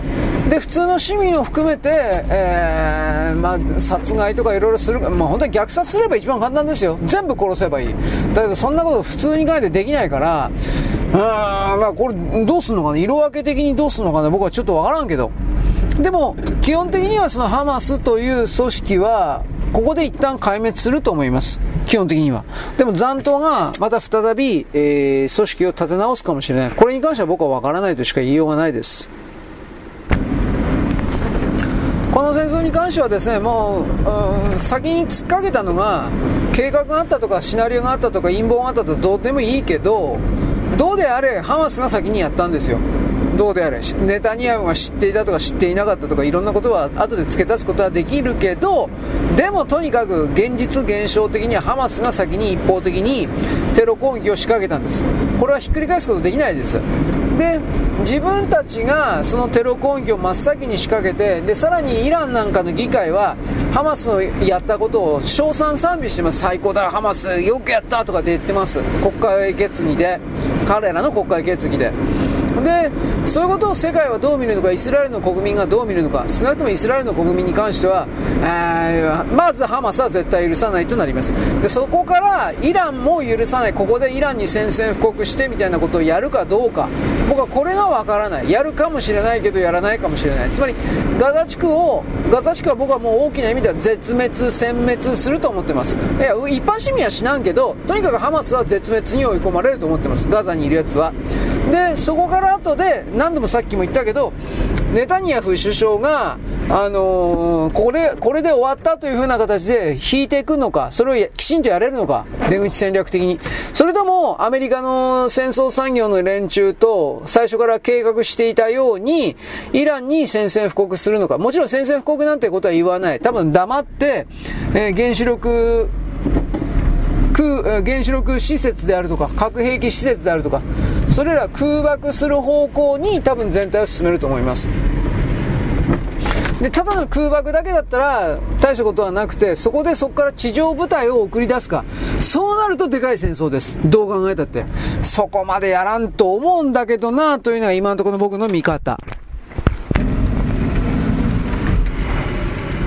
何度も言いますけど、あの、中東地域というのは石油が取れるところなんで、人類のですね、えー、ここを抑えられたシャレにならんという場所なんで、どんなにかっこいいこと、電気だとかいいエネルギーとか、いいとかね、なんか、やってっけど、その電気作るのにも火力発電所がいるんで、石炭と石油がなかったらどうにもならないんで、この綺麗事ばっかり言う人っていうのは、この中東で戦争が起きるということの意味をあまり深く考えてない。太陽光パネルがとかって言ってるけど、太陽光パネルがはっきり産業には何の役にも立たない。で、えー、油田の一つがですね核汚染とかしてしまうと、うん、石油人間人間石油取れなくなる。そこから。本気で。核兵器とか使われたり汚い核原爆とか使われたり。でイランが、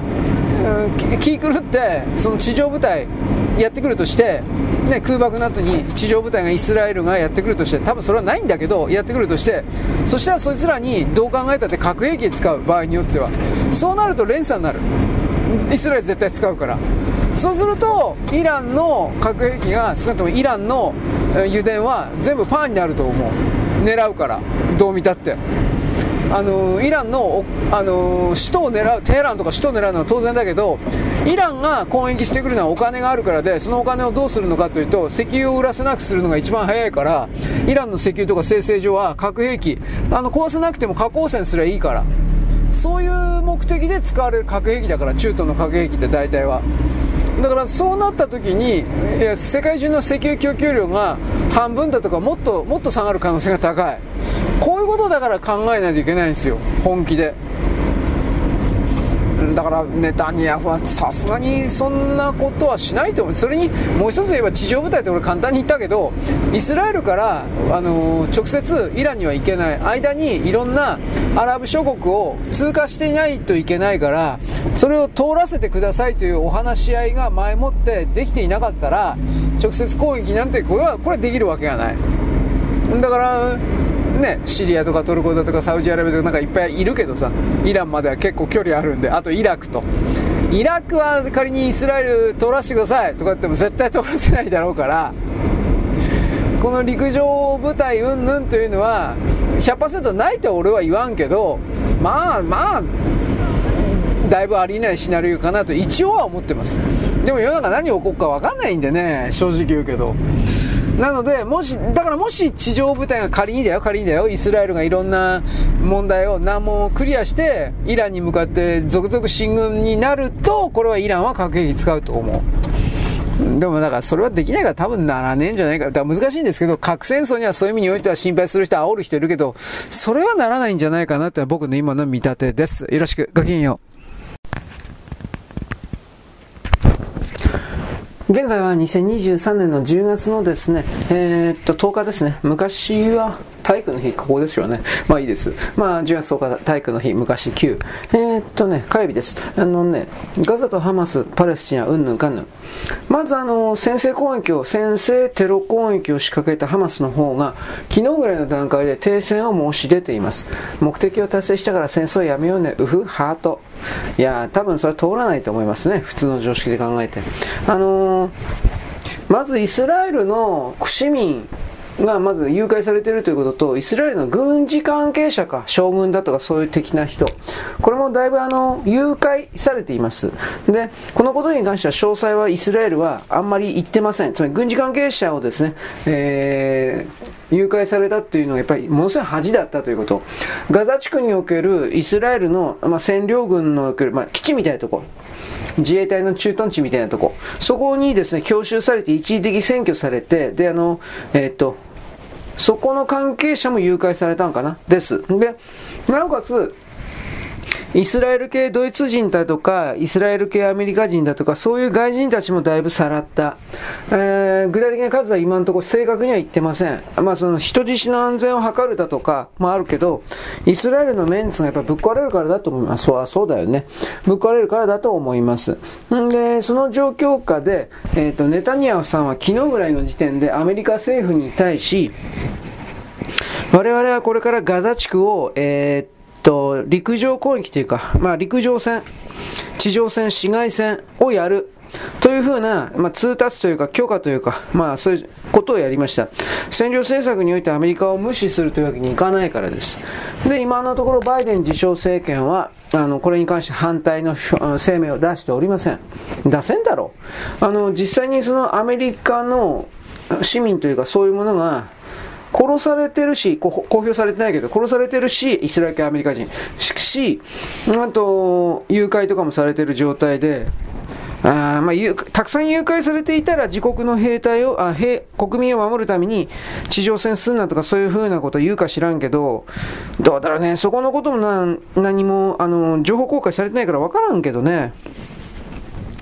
だから普通の常識で考えて、これから早ければ今週中にも地上戦が相当戦と言いますね、え消滅戦、全滅戦が始まる可能性があります。高いとは言わんけど、でもまあ始まる可能性があります。で、ハマスがあの停戦しようね、ウフハートって言ってきたのは、えー、自分たちが停戦のえー、なんてお願いというか、私たちは平和な存在だよ。私は戦争なんか望んでないんだ。というふうなことを演出して、イスライスラエルってなんて残虐で残酷な奴らなんだということを、あの、演出するために、どうせそんな停戦しようよと言ったってイスラエルが停戦するわけないということを分かっていてやったんですよ。それはもう、イスラエルが常に悪い悪いっていうふうなことのこういう小競り合いをしたときに、ハマスがやる普通の手段です。いつもこういうことやってるから、この人たちは。ヒズボラもこういうことやりますね。で、じゃあどうなるのか。普通に考えて、えっと、まず、昨日も、昨日もちらりと言ったけど、爆撃、つまりあのー、爆撃機がこれからさらに山ほど爆弾を落とすでしょう。多分ガザ地区を一旦更地にする覚悟を決めたんじゃないかなと思います。昨日の時点で、えー、っと、制限されていた電気、ガス、水道などが、例えば1日3時間、4時間だけしか使えないとされていたそれが全部止まりました。完全にガスも電気も水道も何にもない状態です、ガザ地区というのは。まあ、プロパンガスとかそんなもんは、あ知らんけどね、あっちにプロパンガスあるかどうかわからんけど、そういうものがあるかどうかは知りません。まあでも、自家発電用の燃料だとかそういうものはあるかもしれない。なんともわかんない。で、えー、っと、病院関係者で多分透析とか受けてるような人とか、なんかそういうのどうなったのかなと思うけど、他の地区に、犯罪者でないような人は、つまりハマスのテロリストと関係ないような人は、普通の常識で考えれば、イスラエルの国内に入れてもらって、病院に搬送とか移動搬送はあり得るか知らんけど、全然その辺の報道はないんで、わかんないです、これ。で、とにかくその病院、えー、電気、ガス、水道が全て止まってる状態ですから、まあ普通に考えてこれやるつもりだと思う。やるってね、大規模空爆と、もうめっちゃくちゃにしてさら地にした後に、そこからゾロゾロと戦車を先頭にして歩兵部隊、戦車装甲車、えー、狙撃兵などの混成部隊が入ってきて、残っているハマスを皆殺しにするということです。捕虜は取らないということです。取らないと思います。全部殺すと思います。ただ、人質がいるとされているので、その部分を手加減するだとか、うんその部分の情報を取る取るために、ハマスの将校みたいな人を殺さないだとか、なんかそういう細かいことはあるかもしれません。だけど基本的には、ハマスの関係者、兵隊は全部殺すと思います。これだけのことしちゃったから、もう双方の死者が2000人超えてるっていう話なんで、いやまあ殺すしかなくなっちゃったでしょうと僕は思う。ハマスに関しては。普通の軍隊じゃないからね、テロ組織だからね、少なくともイスラエルの見方、見え方。そして西側の公式の声明とすればテロ組織だから、イランとかイスラム各国がどう思うが、西側としてはそうだから、うん、やっぱ殺すしかなくなるんじゃないかなと思います。で、じゃあどうなっていくのかというと、更地にして、総統選やって全部殺して、おそらくパレスチナ自治区というものをやめるんじゃないかなと思うんだけど、でもどうですかね、普通の市民、ガザ地区から追い出しちゃうと、そいつらの行き場所もなくなっちゃう。普通の住宅もあったからね。広さで言ったら大体、東京23区の60%ぐらいの広さ、結構でかいんですよ。23区の60%ぐらいの広さあるから、それを全部イスラエル人だけで、ユダヤ人だけで埋めき埋める、埋め切ることは、現時点イスラエルそんな人口多くないからね、ちょっとところがだいぶ難しいよね、これは。だから、うん、まあ、軍事基地っていうことでもないしね、その軍事基地作っててそれを埋める人もいないしね、これ本当にどうするのか、そこまでの落としどころが僕わからない。さら地にして全部ぶっ殺すというところまでは分かったんだけどね、それは。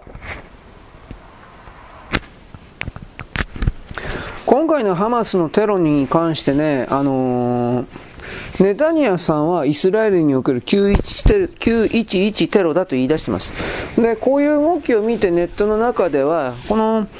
は、えっとね、ネタニヤフさんたちとアメリカの軍事産業たちが、ネオコンとかムーニスト統一教会たちが、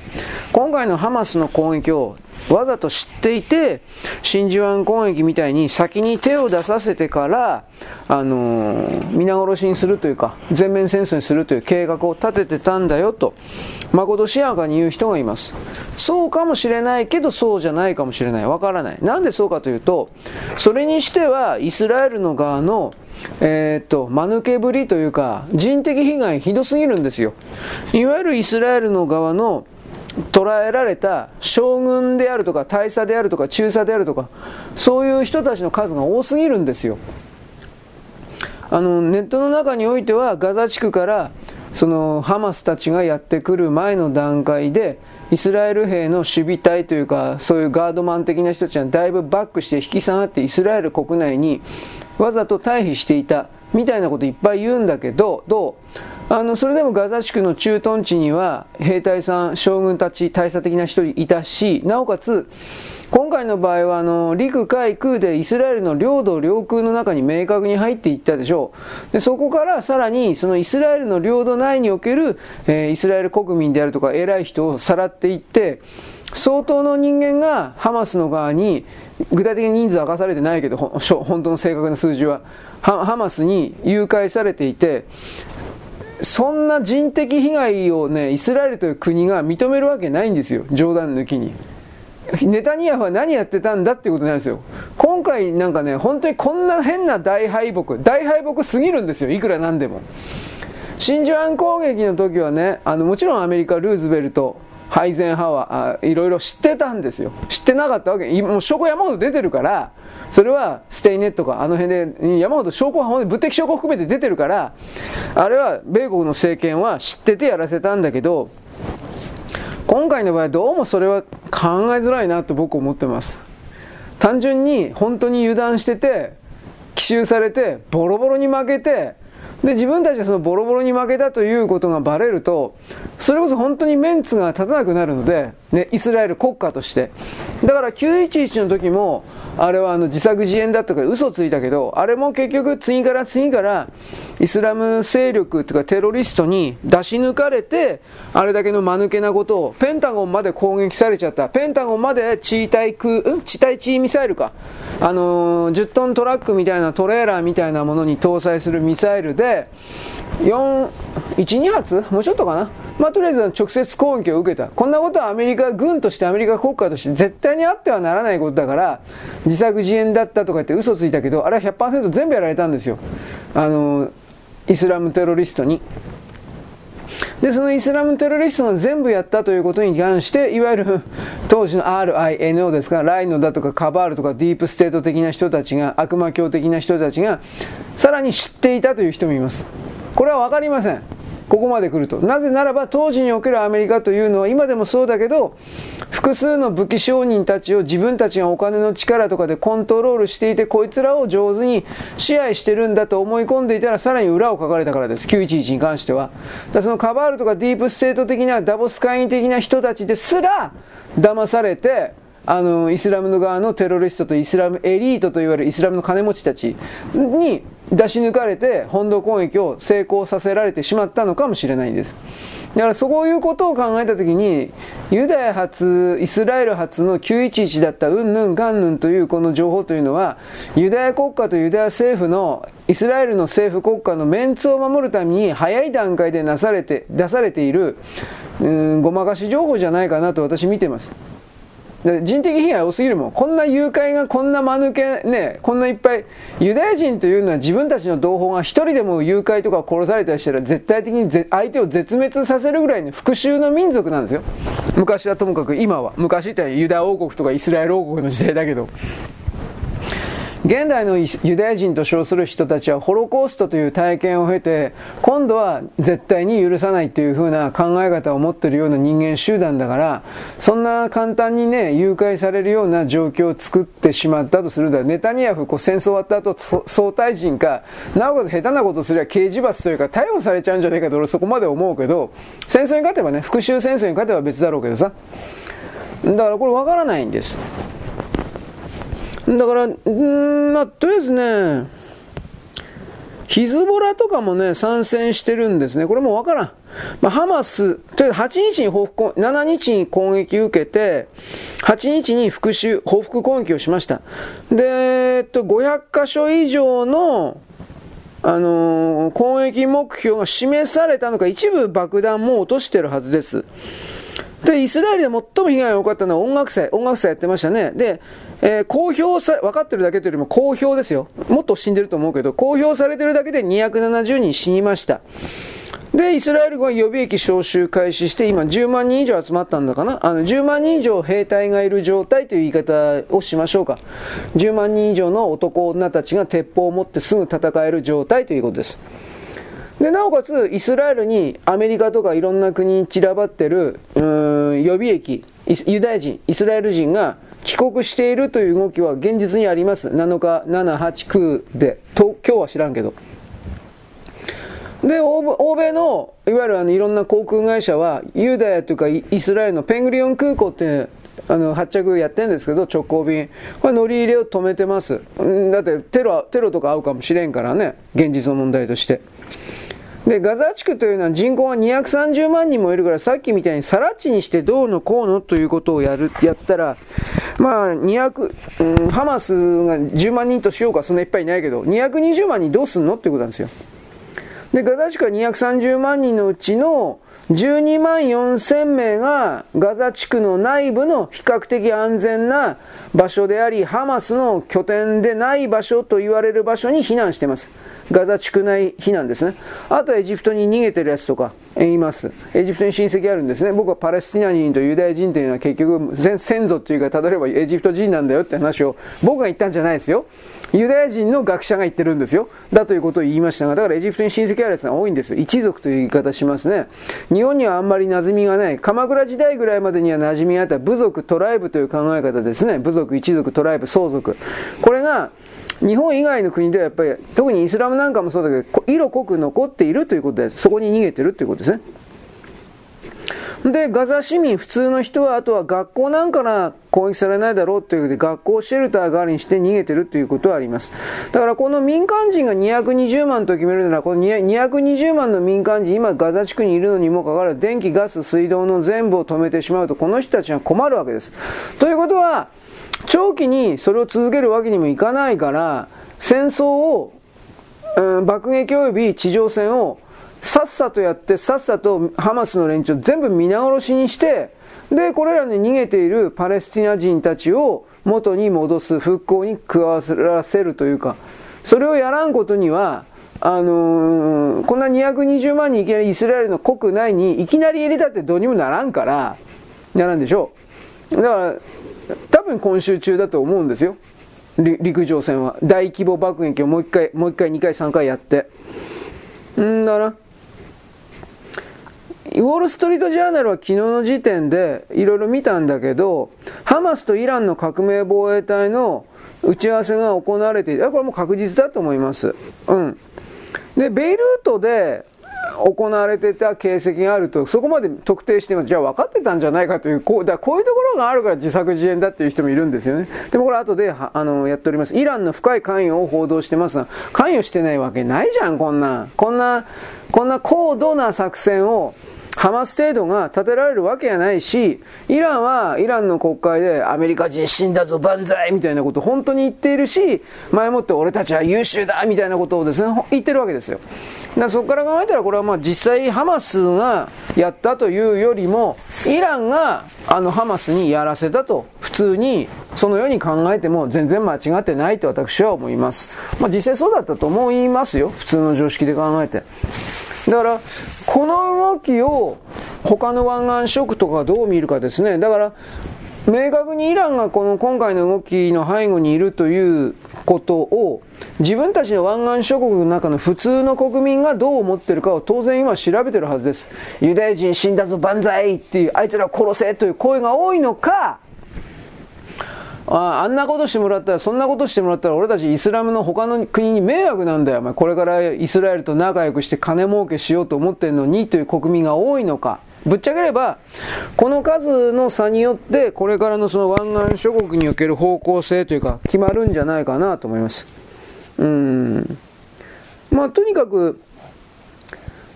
犠牲は昨日の時点で公式で1200名と言ってます。ただ、えー、僕ツイッターとかアメリカのツイッターとか含めてバーッと、中東含めてバーッと見るからに2000名は確実に超えてると。あだから怪我した人もどんどん死んでるから、普通に。だ犠牲は多分死んでるだろうと。で、外国人を含めるハマスが盗んでいた人さらいした人質は150名だと。これはニューヨークタイムズです。で、フォックスは人質を順番にあの、ハマスは殺していると、処刑しているというふうに、あの、なんというか言ってます。してるでしょ。あの、生かさないでしょ。また生かすための食料であるとかそんなもんないから、これを順番に時間稼ぎで殺しながら人間の盾として使う。一応交渉のつもりなんですが、さっきあの、ハマスの側から停戦交渉を言ってきたって言ったでしょ。それはこういう人質取ってるからって、でも全部最後殺すでしょ。レイプして殺すでしょ。女は全部レイプして殺すでしょ。普通の常識で。レイプして拷問して殺すでしょ。あなたはこういう現実があるということから目を背けてきたけど、これ現実ですよ。で、あの、イラ、イスラエルの国防大臣はギャラットさんなんですけど、あれはもう人間ではないと。動物と戦ってるんだ。野生動物。動物と戦ってるんだ、我々はと。ハマスを完全包囲すると記者会見昨日しました。どういう意味か分かりますか？絶滅させるってことなんですよ。どう見たって。どう見たってそうだ。で、今までイスラエルというのは占領政策において、残虐であるとかどうとかいっぱい声ありました。実際そうだと、そういう部分もあったと思います。しかし、しかし、これだけのことをやられてしまって、まず自作自演っていう人たちはちょっと常識を疑うし、仮にそれが自作自演的なことだったとしてもですよ。してもですよ。911もそんな風に考えてもいいんですよ。だけど、これだけのことをされて、相手のことを許すなんていうことができるほど、人間は高等生物ではないんですよ。これだけのことをされて復讐をしなかったら、国が成り立たないというのもあるけれども、現時点の人間の精神レベルだったら、自我が持たないんですよ。エゴが持たないんですよ。人間として生きていけないんですよ。本当の話で。だから、これは、あの、どう考えたって、あの、大規模戦、絶滅戦だとかそこまでやるかどうか知らないけど、やると思いますけどね。ただこの米国の関心をウクライナから中東にそらすためにプーチン大統領が裏で動いたんだっていう人もいますよ。うん、まあそれはね、一応ね、スターリンがやった時、朝鮮戦争をわざと起こして、米国の関心をヨーロッパから朝鮮半島に向けたやり方をスターリンはやりました。だけど、プーチン大統領が今やるということは、ちょ、ちょっとありえないと思います。うん。で、結局、絶滅戦にどう考えてもならざるを得ないというのは、まあ、イスラエルとはスイスみたいな国民海兵で、ほぼ国民海兵みたいな感じで、常時武装みたいな心理状態にありますから、まあ、これはイスラエルの国民のこと俺よくわからんけど、ユダヤ人のことわからんけど、やられる前にやれ、やれという人たちがやられちゃったから、じゃあもうやられないように相手を皆殺しにしろっていうふうに、やっぱなりますね。まあ、イスラムに対する警戒心常に持ってたから、うん我々の日本に今イスラム教入ってモスク建てろ、モスク建てろって今一生懸命圧力やってるイスラム教がね、日本国内というか世界中の人々にとって、それをやり続けることが、どれだけ迷惑というよりも、これ敵、敵視されちゃうんで、彼らもこれやめるべきなんだけど、サウジアラビアもこれやめさせるべきなんだけど、やめさせようとしていないということはイスラム教の裏側のコードにある、いや、裏側じゃない、ドドと書かれてあるけどね、人類を全てイスラム教徒にすることという命令があるからね、マホメットで、そ彼らは自分たちがその命令に従っているから、聖なる人々、聖者、美しき、汚れ汚れなき人々みたいな考え方で、こういう部分をキリシタンはほ、あね、キリスト教って本当嫌うんだよね。お前らがそんなこと言うな、みたいな。いや、そうなんだけど、あなたたちにしたってっていうふうな言い方もあるけどさ。一神教は危険です。一神教は独善すぎる。ユダヤ教もそうだけどね。命令に従えとしか言わない。一つの頂点が絶対であって、それ以外は全て、その一つの頂点に対する、一つの座標に対しての従属者として存在せよという強制命令、暴力を含めた、があるから、これはどう見たって、地球人類からいらないものとして追放せざるを得ないんですよ。それができないんで僕何度も言ってるけど趣味娯楽として貶めて、まあ自分の中だけでやってあなた死んだらそれでおしまいにしてってねでやるしかないんですよ。お父さんの切手コレクション、お父さんのコインコレクションを受け継ぐような子供、娘、息子はいないんですよ、基本的には。みんな売っちゃうんですよ。それでいいんですよ。縛っちゃダメなんですよ。次の世代、次の世代、次の世代で。だから今この瞬間、キリスト教徒イスラム教徒仏教でもユダヤ教でもジャイナ教でもゾロアスターでもどんな宗教でもいいけど、創価学会ですらいいけど、どうせ捨てられないんだったら、じゃあ黙って心の中で唱えていて行動は変えるな。で、そのまま死ね。そうすれば子供たちにそれらの特定の歪んだ可能性を貶める可能性を狭める人間の考え方と行動に対する行動命令制限プログラムという歪んだ時代遅れの古臭いコボルとかフォートランとか、ねえー、C++ とか、俺昔やってるような気するけどね。うん。あの、そういうものはもういらないんですよ。いらないったらいらないの。コボル、フォートランいらないでしょ畜生。ね C++ とかいらないでしょ畜生。ねいらないんですよ。人間の世界は技術の発展進歩によって変わっていくんですよ。しかし彼らは変わらないことを他の人々に儀式であるとか演出であるとか、あと暴力であるとか洗脳を使って、いろいろ使って、それを強制するんですよ。だから人類はいつもでも過去の一点に縛られたまま未来に進めないんですよ。彼方に進めないんですよ。進まなくといけないんですよ、我々は。どんどんそのあなたの言うところの未知の虚無の何にもないように見えるような座標を切り開いていかなきゃいけない存在が我々人間であり、さらにその最先端の最先端の、針の先の一番先の原子1個しかないようなその先の最先端にいる日本人なんですよ。このことを理解しているバカが本当に多すぎる。あ、理解していないバカですね。僕バカだけど。はい、そういうわけなんで、世界中の人々がこれらの愚かな独裁と支配コントロールを旨とする宗教という行動制限コントロールシステムプログラムを信奉しているということをまず知ること、そしてそれが時代遅れであるということ、非合理的であるということ、我々は合理を目指さなくてはいけないということ、しかし合理的の合理というものを目指すと言いながら、それを宗教の段階に押しとどめ、押し下げて、そしてそれをまたさらにですね、えー、人間の行動原理、そして自分たちのですね、行動のですね、えー、正当性を勝手に、主張するすり替えるとえー、イルミナティだとか、えー、フリーメイソンだと。か、それもいるんです。だから僕はあの無神、科学的無神論だ。ソ連がね、使ったやつ。あんなもんも信用しないと言いました。日本人がなぜ最先端にいるかというと、何にもないからです。融通無下というよりも型がないからです。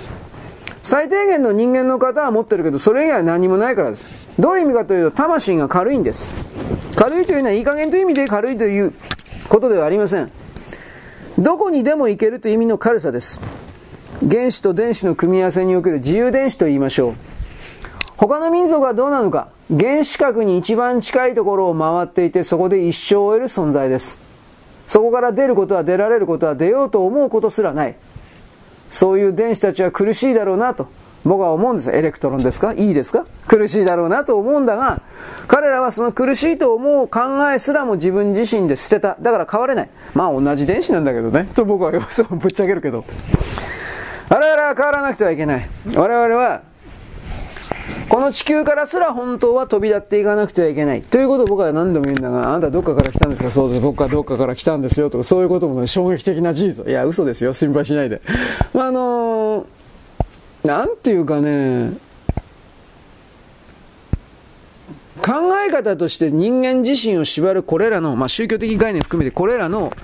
あのー、まあ、宗教だけじゃないけどね、常識でもいいけどね、でもじゃあまあこの常識と主義で、いや、これからフリーセックスの時代で、俺はそんなことは言ってるわけじゃないんですよ。そういうことを自分自身の心の中に深く問い、問い合わせる、問い詰めたときに、本気で問い詰めたときに、これはやっていいことやっちゃいけないことっていうのは本本来ならわかるんですよ。それまずみんなやってないということと、もう一つは、